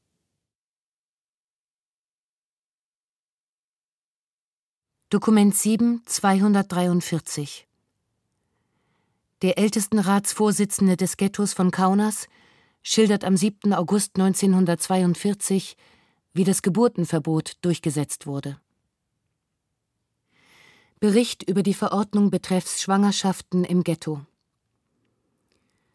Am 28. Mai diesen Jahres ist der Vorsitzende des Ältestenrates, Herr Dr. Elkes, vom Herrn Hauptscharführer Rauker im Sicherheitsdienst zu einer Besprechung empfangen worden, im Verlaufe welcher Herr Rauker erklärt hat, dass Schwangerschaften im Ghetto nicht geduldet werden dürfen. Auf Einwendung des Vorsitzenden des Ältestenrates, dass Unterbrechungen von Schwangerschaften vom sechsten Monat ab als künstliche Frühgeburten anzusehen sind und eine solche eine Gefahr für das Leben der Mutter in sich birgt, hat sich Herr Hauptscharführer Rauker damit einverstanden erklärt, solche als Ausnahme ihren Lauf gehen zu lassen.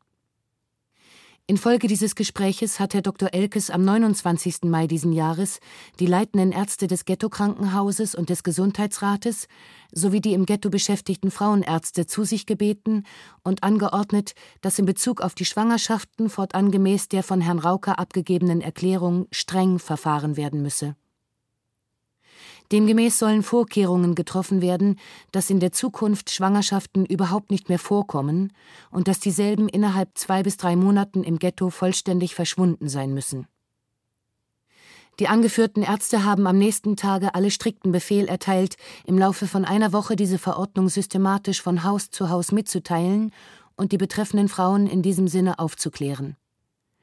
Seit jenem Zeitpunkt sind an Aborten durchgeführt worden 53 im Ghetto-Krankenhaus, davon blieben im Krankenhaus zur Nachbehandlung nach der durchgeführten Operation 16 Frauen, fünften bis siebten Monat der Schwangerschaft, und circa 20 von privaten Ärzten.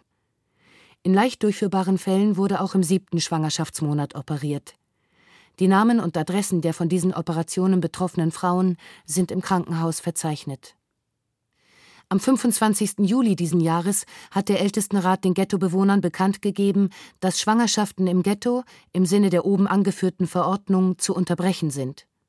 Mit Wirkung vom Monat September diesen Jahres sind Geburten im Ghetto überhaupt untersagt.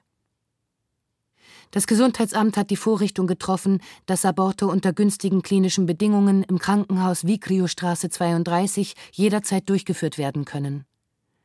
Abgesehen hiervon haben im Auftrag des Ältestenrates vier Hebammen in Begleitung von jüdischen Polizisten sämtliche Häuser des Ghettos systematisch aufgesucht und die Bevölkerung auf die oben erwähnte Verordnung nachdrücklichst hingewiesen, wobei zugleich auf die Maßnahmen zur Schwangerschaftsverhütung und Vorbeugung hingewiesen wurde.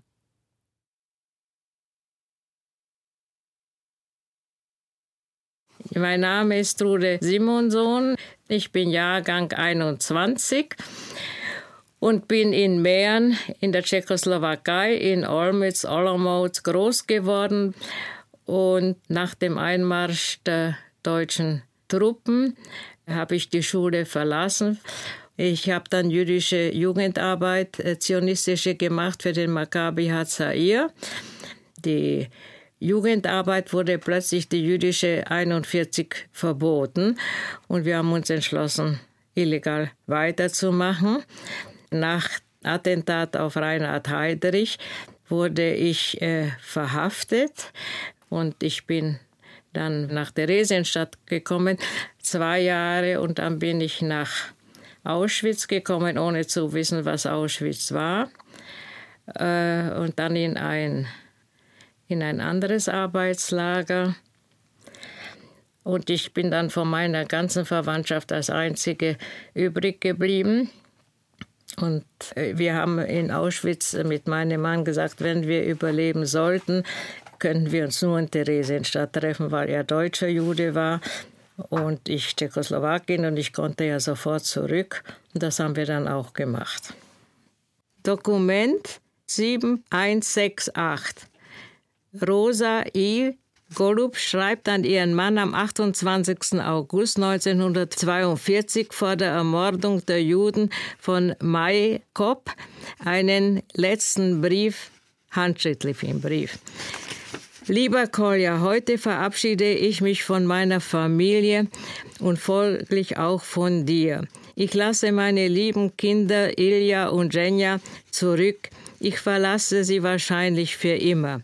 Es kann natürlich sein, dass ich das alles überlebe, aber ich bin mir dessen nicht sicher. Niemand ist sicher. Mir ist sehr schwer ums Herz. Ich schreibe diesen Brief und meine Tränen fließen in Strömen. Mein Leben dauerte nur 25 Jahre. Es war schön, aber kurz. Der einzige helle Lichtstrahl in meinem Leben war meine Liebe zu dir. Bei dir fühlte ich mich immer wohl. Ich liebe dich. Und in meinen letzten Lebensminuten werde ich an dich denken. Wenn du nach Hause kommst und die Familie noch lebend vorfinden solltest, habe ich eine einzige Bitte an dich.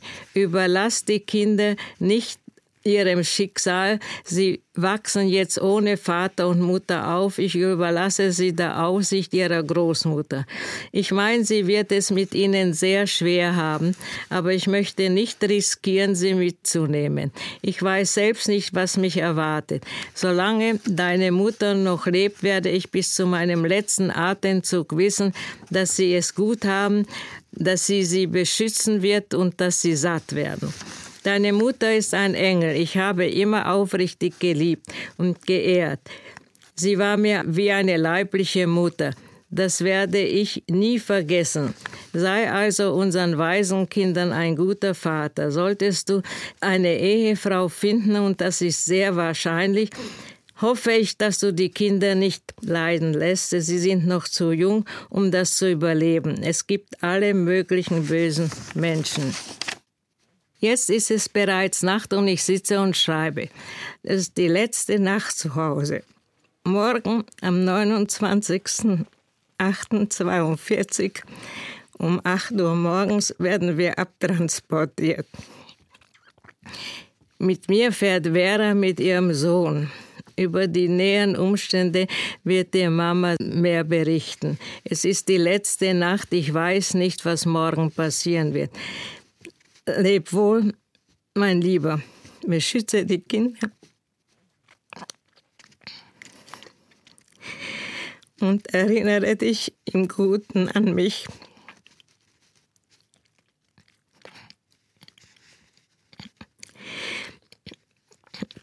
Ich küsse dich von ganzem Herzen, Rosa.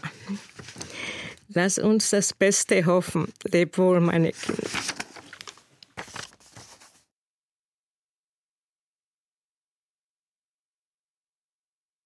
Dokument 7, 256 Gabriel Zivian berichtet dem Jüdischen Weltkongress in Genf Ende September 1942 über die Judenverfolgung in Riga und das Massaker vom Herbst 1941.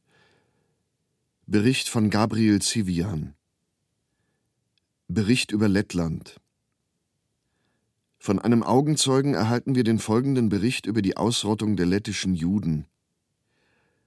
Als die deutschen Truppen im Juni 1941 in Lettland einmarschierten, gab es im Gebiet dieses Staates ungefähr 100.000 Juden, wovon etwa 32.000 in Riga lebten.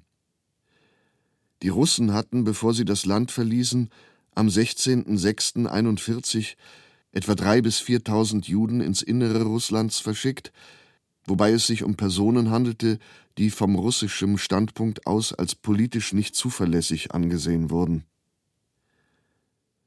Ende Juli mussten alle Juden sich registrieren lassen. Nach zwei Tagen wurde eine Verordnung veröffentlicht, wonach alle Juden den Judenstern auf der linken Brustseite zu tragen hätten. Zwei Tage später wiederum verordnete eine neue Anordnung, dass der Stern nicht auf der linken, sondern auf der rechten Seite zu tragen sei. Da die Juden weder ein Radio besitzen noch eine Zeitung kaufen durften, hatte kein Jude von dieser Änderung Kenntnis. Die Folge war, dass viele Juden, die in Unkenntnis der neuen Anordnung diese nicht beachtet hatten, auf den Straßen verhaftet wurden.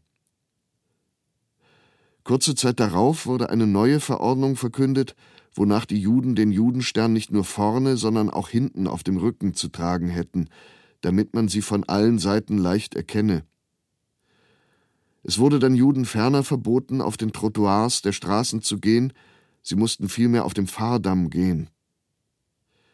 Während der Monate Juli und August trugen sich furchtbare Szenen in der gesamten lettischen Provinz zu. In den kleinen Dörfern wurden Einzelaktionen gegen alle Juden bereits im Juli durchgeführt. Juden mussten Gräben ausheben und wurden nach einigen Tagen mit ihren Frauen und ihren Kindern erschossen. In den größeren Dörfern wurden die gleichen Aktionen mit derselben Brutalität im Laufe des Monats August durchgeführt. So wurde innerhalb zweier Monate die gesamte lettische Provinz von Juden gesäubert. Gegen Ende August, Anfang September tauchte zum ersten Male das Projekt der Einrichtung eines Ghettos in Riga in der Moskauer Vorstadt von Riga auf. Ein jüdisches Komitee wurde konstituiert, das mit der Einrichtung des Ghettos betraut wurde und das in der Folge die Funktionen eines Judenrates hatte. Dieses Komitee bestand aus den Herren Dr. Blumenfeld, Advokat Minz, Minsker, Blumenau, Eliaschow, Kaufer und einem deutschen Juden, der jedoch bald verhaftet wurde und verschwand. Das Komitee setzte zunächst fest, dass pro Person fünf Quadratmeter Wohnfläche zugeteilt werden sollen. Seine Hauptaufgabe bestand darin, Wohnungen zuzuteilen und bereitzustellen. Mitte September wurde um das Ghetto ein Zaun gebaut. Eine Verordnung, die um diese Zeit erlassen wurde, sah vor, dass die Aussiedlung bis zum 22. Oktober beendet sein müsse. Am 25. Oktober wurde das Ghetto geschlossen und von der Außenwelt separiert. Die innere Verwaltung des Ghettos stand unter der Leitung des oben genannten Komitees. Eine jüdische Ghettopolizei wurde gegründet, die mit Gummiknüppeln ausgerüstet wurde. Angesichts der großen Wohnungsnot setzte das Komitee die Wohnfläche pro Person von fünf Quadratmeter auf drei Quadratmeter herab. Am Tage nach der Schließung des Ghettos kamen morgens die Deutschen vor das Ghetto, um die Juden zur Arbeit abzuholen. Alle Juden mussten sich vor dem inneren Tor des Ghettos versammeln, während die Deutschen auf der Außenseite des Tores sie erwarteten. Da etwa 15.000 Juden zur Arbeit gehen mussten, war ein unbeschreibliches Durcheinander. Niemand fand seine Stelle, bei der er arbeiten musste, und erst allmählich wurde eine Organisation geschaffen, wonach sich die Juden, die in verschiedenen Betrieben und für verschiedene SS- und Militärdienste arbeiteten, an bestimmten mit Schildern bezeichneten Stellen aufstellen mussten. Viele, die am Morgen zur Arbeit aus dem Ghetto herausgeführt wurden, versuchten Uhren, Handschuhe, Strümpfe gegen Lebensmittel einzutauschen. Am Abend beim Eintritt ins Ghetto wurde ihnen jedoch alles abgenommen und sie wurden darüber hinaus geschlagen. Es wurde verordnet, dass die deutschen Dienststellen den jüdischen Arbeitern zwar etwas zu essen geben dürften, dass aber nichts ins Ghetto hereingebracht werden dürfte. So blieb die Situation bis zum 28. November. An diesem Tage wurde ein Dekret erlassen, wonach ein Bezirk des Ghettos von seinen Bewohnern frei gemacht werden sollte. Alle Juden, die bisher in diesem Bezirk des Ghettos gewohnt hatten, wurden in den anderen Teil des Ghettos überführt. Der auf diese Weise gelehrte Teil des Ghettos wurde wiederum abgezäunt und als kleines Ghetto installiert. Alle Männer, die in deutschen Dienststellen außerhalb des Ghettos arbeiteten, mussten in dieses neue Ghetto übersiedeln.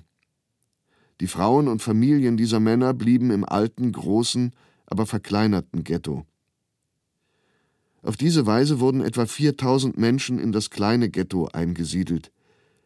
Die Verhältnisse in diesem neu geschaffenen kleinen Ghetto waren fürchterlich. Es war noch weniger Platz als im alten Ghetto. In einem kleinen Zimmer mussten 16 Menschen wohnen, fünf Menschen schliefen zusammen in einem Bett. Am 29. November wurde eine Verordnung erlassen, dass alle arbeitsfähigen Männer von 18 bis 60 Jahre sich am neuen Ghetto-Rayon am 30. November aufzustellen haben und dass die übrige Bevölkerung in Lager verschickt werde. Jede Person hatte das Recht, 20 Kilogramm Gepäck mitzunehmen. Am 30. November wurden alle kranken und über 60 Jahre alten Menschen nach Hause geschickt und auch alle Ärzte wurden zur Behandlung in den Kliniken im Ghetto entlassen. In der Nacht vom 30. November bis 1. Dezember wurden 8000 Personen aus dem großen Ghetto versammelt. Jeder hatte 20 Kilogramm Gepäck bei sich. Die Menschen blieben die ganze Nacht über im Freien stehen und wurden am 1. Dezember unter großer Bewachung der lettischen Hilfspolizei unter deutscher Leitung fortgeführt. Eine besondere Grausamkeit bestand darin, dass man die Menschen vor dem Zaun, der zum kleinen Ghetto führte, vorbeiziehen ließ so dass der Transport vor den Augen der angehörigen Männer vor sich ging. Die Behandlung der Menschen war brutal, wer nicht Schritt halten konnte, wurde kurzerhand erschossen. Die Menschen wurden, wie man später erfuhr, in zwei Wälder in der Nähe von Riga geführt, den Bickernschen Wald und den Wald bei Zarnikau, wo sie sämtlichst kurzerhand erschossen wurden. Nach dieser Massenexekution verblieben im großen Ghetto noch circa 16.000 Menschen. Am 7. Dezember wurde angeordnet, dass alle Frauen um 7 Uhr abends zu Hause sein müssen. In der Nacht vom 7. auf den 8. Dezember wurden alle Menschen, die noch im großen Ghetto waren, das heißt ca. 16.000 Menschen, auf die gleiche Weise fortgeführt wie eine Woche zuvor die 8000. Wie man später aus einem Bericht des lettischen Ghetto-Kommandanten, der diese Äußerungen in etwas angetrunkenem Zustand von sich gab, erfuhr, wurden die 16.000 Menschen in der Nacht vom 7. auf den 8. Dezember in die Wälder geführt, russische Kriegsgefangene mussten drei bis vier Meter tiefe Gräben ausheben, dann wurden Männer und Frauen gesondert aufgestellt. Alle Wertgegenstände mussten auf einen Haufen geworfen werden. Die Menschen mussten sich ausziehen, und zwar die Männer splitternackt, die Frauen durften ein Hemd anbehalten und sämtliche Kleider mussten auf einen zweiten Haufen geworfen werden. Dann wurde der Befehl erteilt, dass sich die Männer nackt in die Gräben zu legen hätten. Hierauf wurden von fünf oder sechs deutschen Maschinengewehrschützen die in den Gräben liegenden Männer durch Maschinengewehrfeuer erschossen. Die nächste Gruppe musste sich auf die noch warmen Leichen legen und wurde auf dieselbe Art und Weise ermordet. Die Frauen und Kinder erlitten dasselbe Schicksal. Auf diese Weise kam die gesamte restliche Bevölkerung des großen Ghettos von Riga in der Nacht vom 7. auf den 8. Dezember um. Dieser von dem Ghetto-Kommandanten stammende Bericht wurde später von einer Reihe von Mitgliedern der lettischen Polizei, die dem Schauspiel zugesehen hatten, bestätigt. In Riga selbst konnte man sich insofern von der Wahrheit dieses Berichtes überzeugen, als kurz darauf die Kleider und Wäsche der ermordeten Juden öffentlich durch die Straßen Rigas getragen wurden, wobei man an den Kleidern die aufgenähten Judensterne sehen konnte. Diese Kleider wurden dann nach Deutschland geschickt. Die Aktion geschah unter der Leitung der Deutschen. Es waren deutsche Schützen, die das Mordhandwerk verrichteten.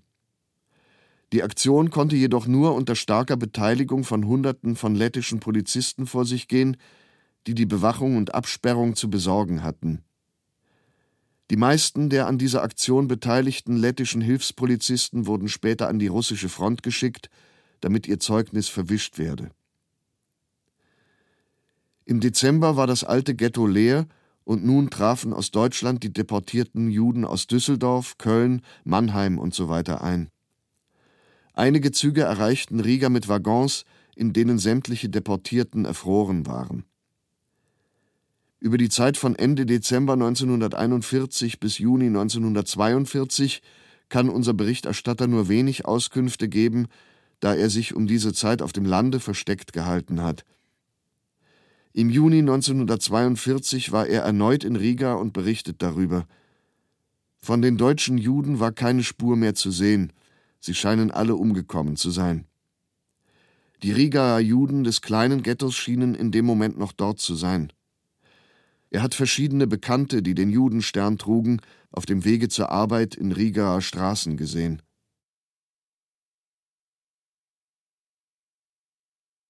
Ich heiße Paul Niedermann.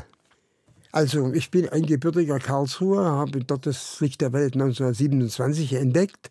Ich wurde dann mit den badischen Juden, wurden wir 19, bereits 1940 sozusagen als Test für die Nazis deportiert und zwar da die Vernichtungslager noch nicht errichtet waren im Osten, hat man uns mal erst, wie die sagten, in Frankreich, auf das besiegten Frankreich, auf Eis legen wollten, bis man uns ermorden konnte. Ja?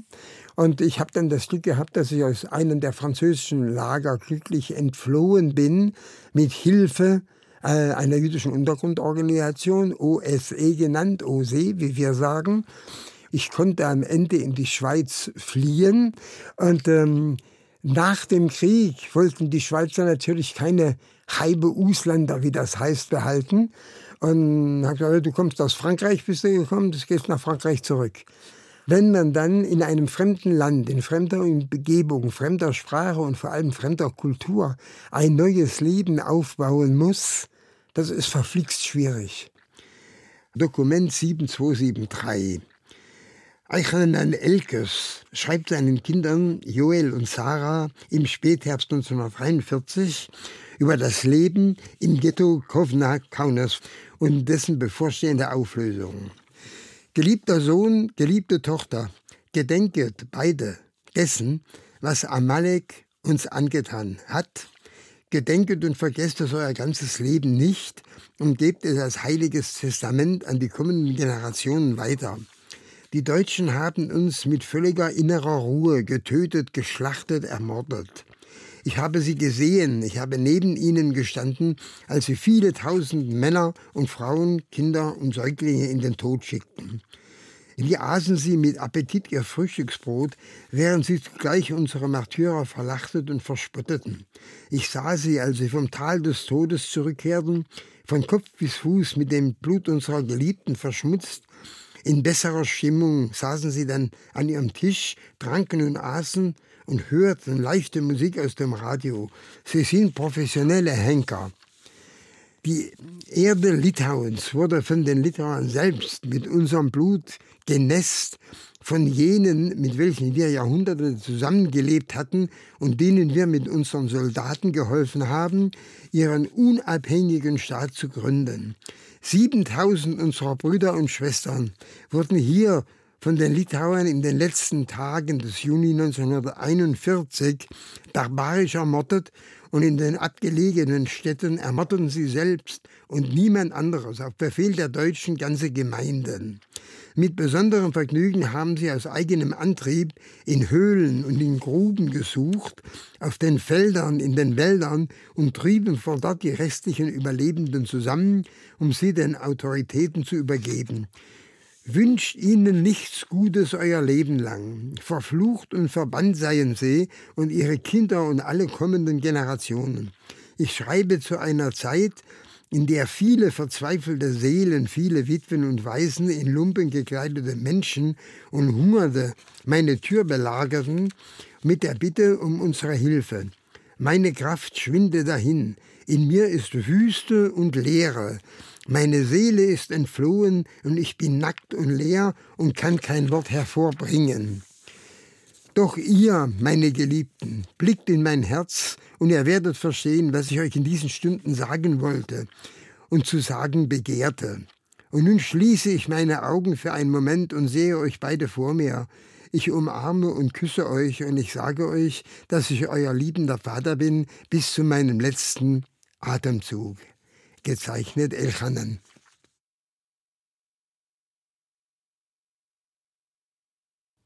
Dokument 7 331 Der Schriftsteller Emil Dorian hält am 14. April 1944 seine Begegnung mit einem aus Transnistrien repatriierten Waisenkind in seinem Tagebuch fest.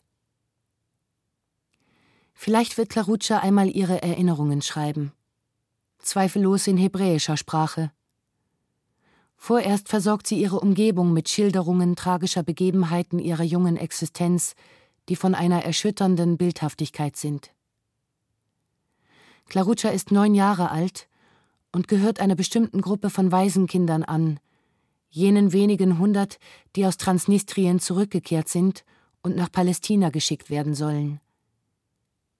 Ihr kleiner Körper, dessen Entwicklung zum Stillstand gekommen zu sein scheint, ist gezeichnet von den Verheerungen der Unterernährung. Aufgedunsener Bauch, dünne Beine. Ihre Haare sind wie die eines Jungen geschnitten. Große lebendige Augen, voller Intelligenz und ständig in fiebriger Bewegung, um alles in ihrer Umgebung zu beobachten, spiegeln das durchlebte Elend, lebenskluge Weisheit und die Duldsamkeit einer Heiligen wider. Sie ist Bukaresterin, als sie sechs Jahre alt war, haben die Eltern sie nach Tschernowitz mitgenommen zum Besuch eines Onkels. Dort wurden sie von der Deportation nach Transnistrien überrascht, wo sie drei Jahre gelebt haben. Jetzt befindet sie sich im Haus unserer Freunde, die ihr Kleidung gegeben haben und sie bis zum Augenblick ihrer Abfahrt nach Palästina mit Liebe umsorgen. Sie nahm sie zu uns mit, und wir haben einen ganzen Nachmittag mit ihr verbracht und ihren Erinnerungen und Kommentaren zugehört. Claruccia ist ein alter Mensch, in dem das Leid jeglichen kindlichen Überschwang vernichtet, alle Gefühlsregungen zum Absterben gebracht hat. Ihr Bericht über die geografischen Gegebenheiten und die politischen und sozialen Aspekte der Deportation war wie allerobjektivste Geschichtsschreibung. Und verließen alle Juden Tschernowitz? Nein. Die, die Geld hatten und bezahlt haben, blieben. Aber es war nur eine Illusion. Sie haben sich das Recht auf den dritten Transport erkauft. Und wie habt ihr in Mogilev gelebt? Die Reichen haben gut gelebt, die Armen sind verreckt.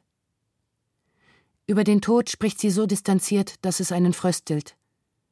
Was bedeutet das schon, der Tod, das Leben? Jeden Tag, wenn ich aufstand, sah ich tote Jungen und tote Mädchen, trat auf Leichen. Ich weiß nicht, wie ich davongekommen bin. Sie hat sich von roten Rüben und Kartoffelschalen ernährt. Borscht oder Kartoffelgerichte verursachen ihr jetzt Ekel. Sie kennt sich aus mit Medizin und Hygiene, weiß über die Psychologie der Menschen Bescheid und erteilt allen Ratschläge. Erschreckend ist ihr Hass auf Christen, vor denen sie körperliche Angst verspürt. Ein Freund war zu Besuch zu Margareta gekommen. Sie sah, wie er in ihr Zimmer ging, und plötzlich brach sie neben uns schreiend in Panik aus. Dort ist ein Christ, schnell, werft ihn raus. Er ist kein Christmädchen, woher willst du das wissen? Er redet Rumänisch.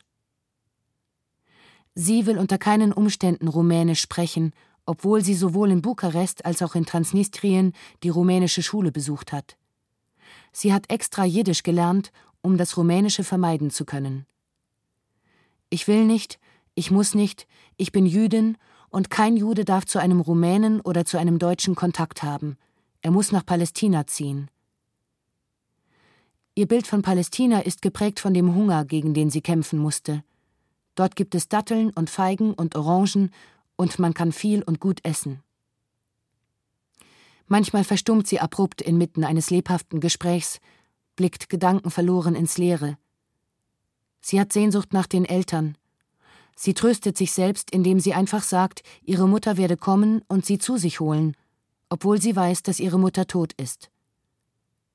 Ein anderes Mal beginnt sie allein zu singen, ein herzzerreißend trauriges Lied, in dem das Kind seine tote Mutter auffordert, es zu sich zu holen.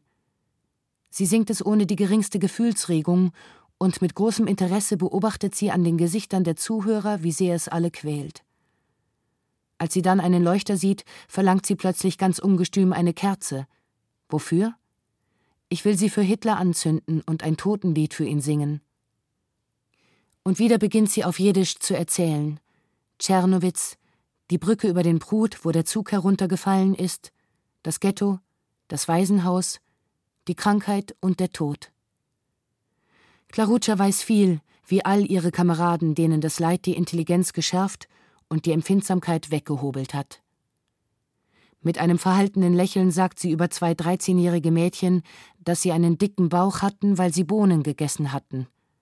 Die Offiziere waren nett zu ihnen, ergänzt sie mit erloschener, tonloser Stimme.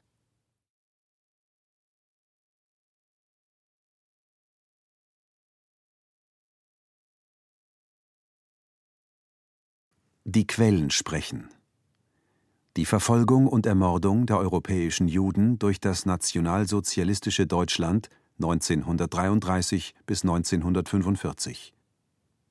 Eine dokumentarische Höredition. Teil 7 Sowjetunion mit annektierten Gebieten 1 Bearbeitet von Bernd Hoppe und Hildrun Glass. Manuskript Michael Farin. Mit Matthias Brandt Wiebke Puls und den Zeitzeugen Stefan Heudu, Jorge Hacker, Ina Iske, Anna Kehlen, Ruth Meros, Trude Simonsohn, Paul Niedermann. Ton und Technik Markus Huber, Josuel Teegarten, Susanne Herzig, Matthias Hertenstein, Peter Kainz, Andreas Meinitzberger, Anne Röttger, Andreas Ruhmann, Julio Segador, Helmut Volkert, Fabian Zweck Assistenz Annegret Arnold, Stefanie Ramp. Regie Ulrich Lampen. Produktion Bayerischer Rundfunk, Hörspiel und Medienkunst in Zusammenarbeit mit dem Institut für Zeitgeschichte, Edition Judenverfolgung 1933 bis 1945, 2015. Redaktion Katharina Agathos, Herbert Kapfer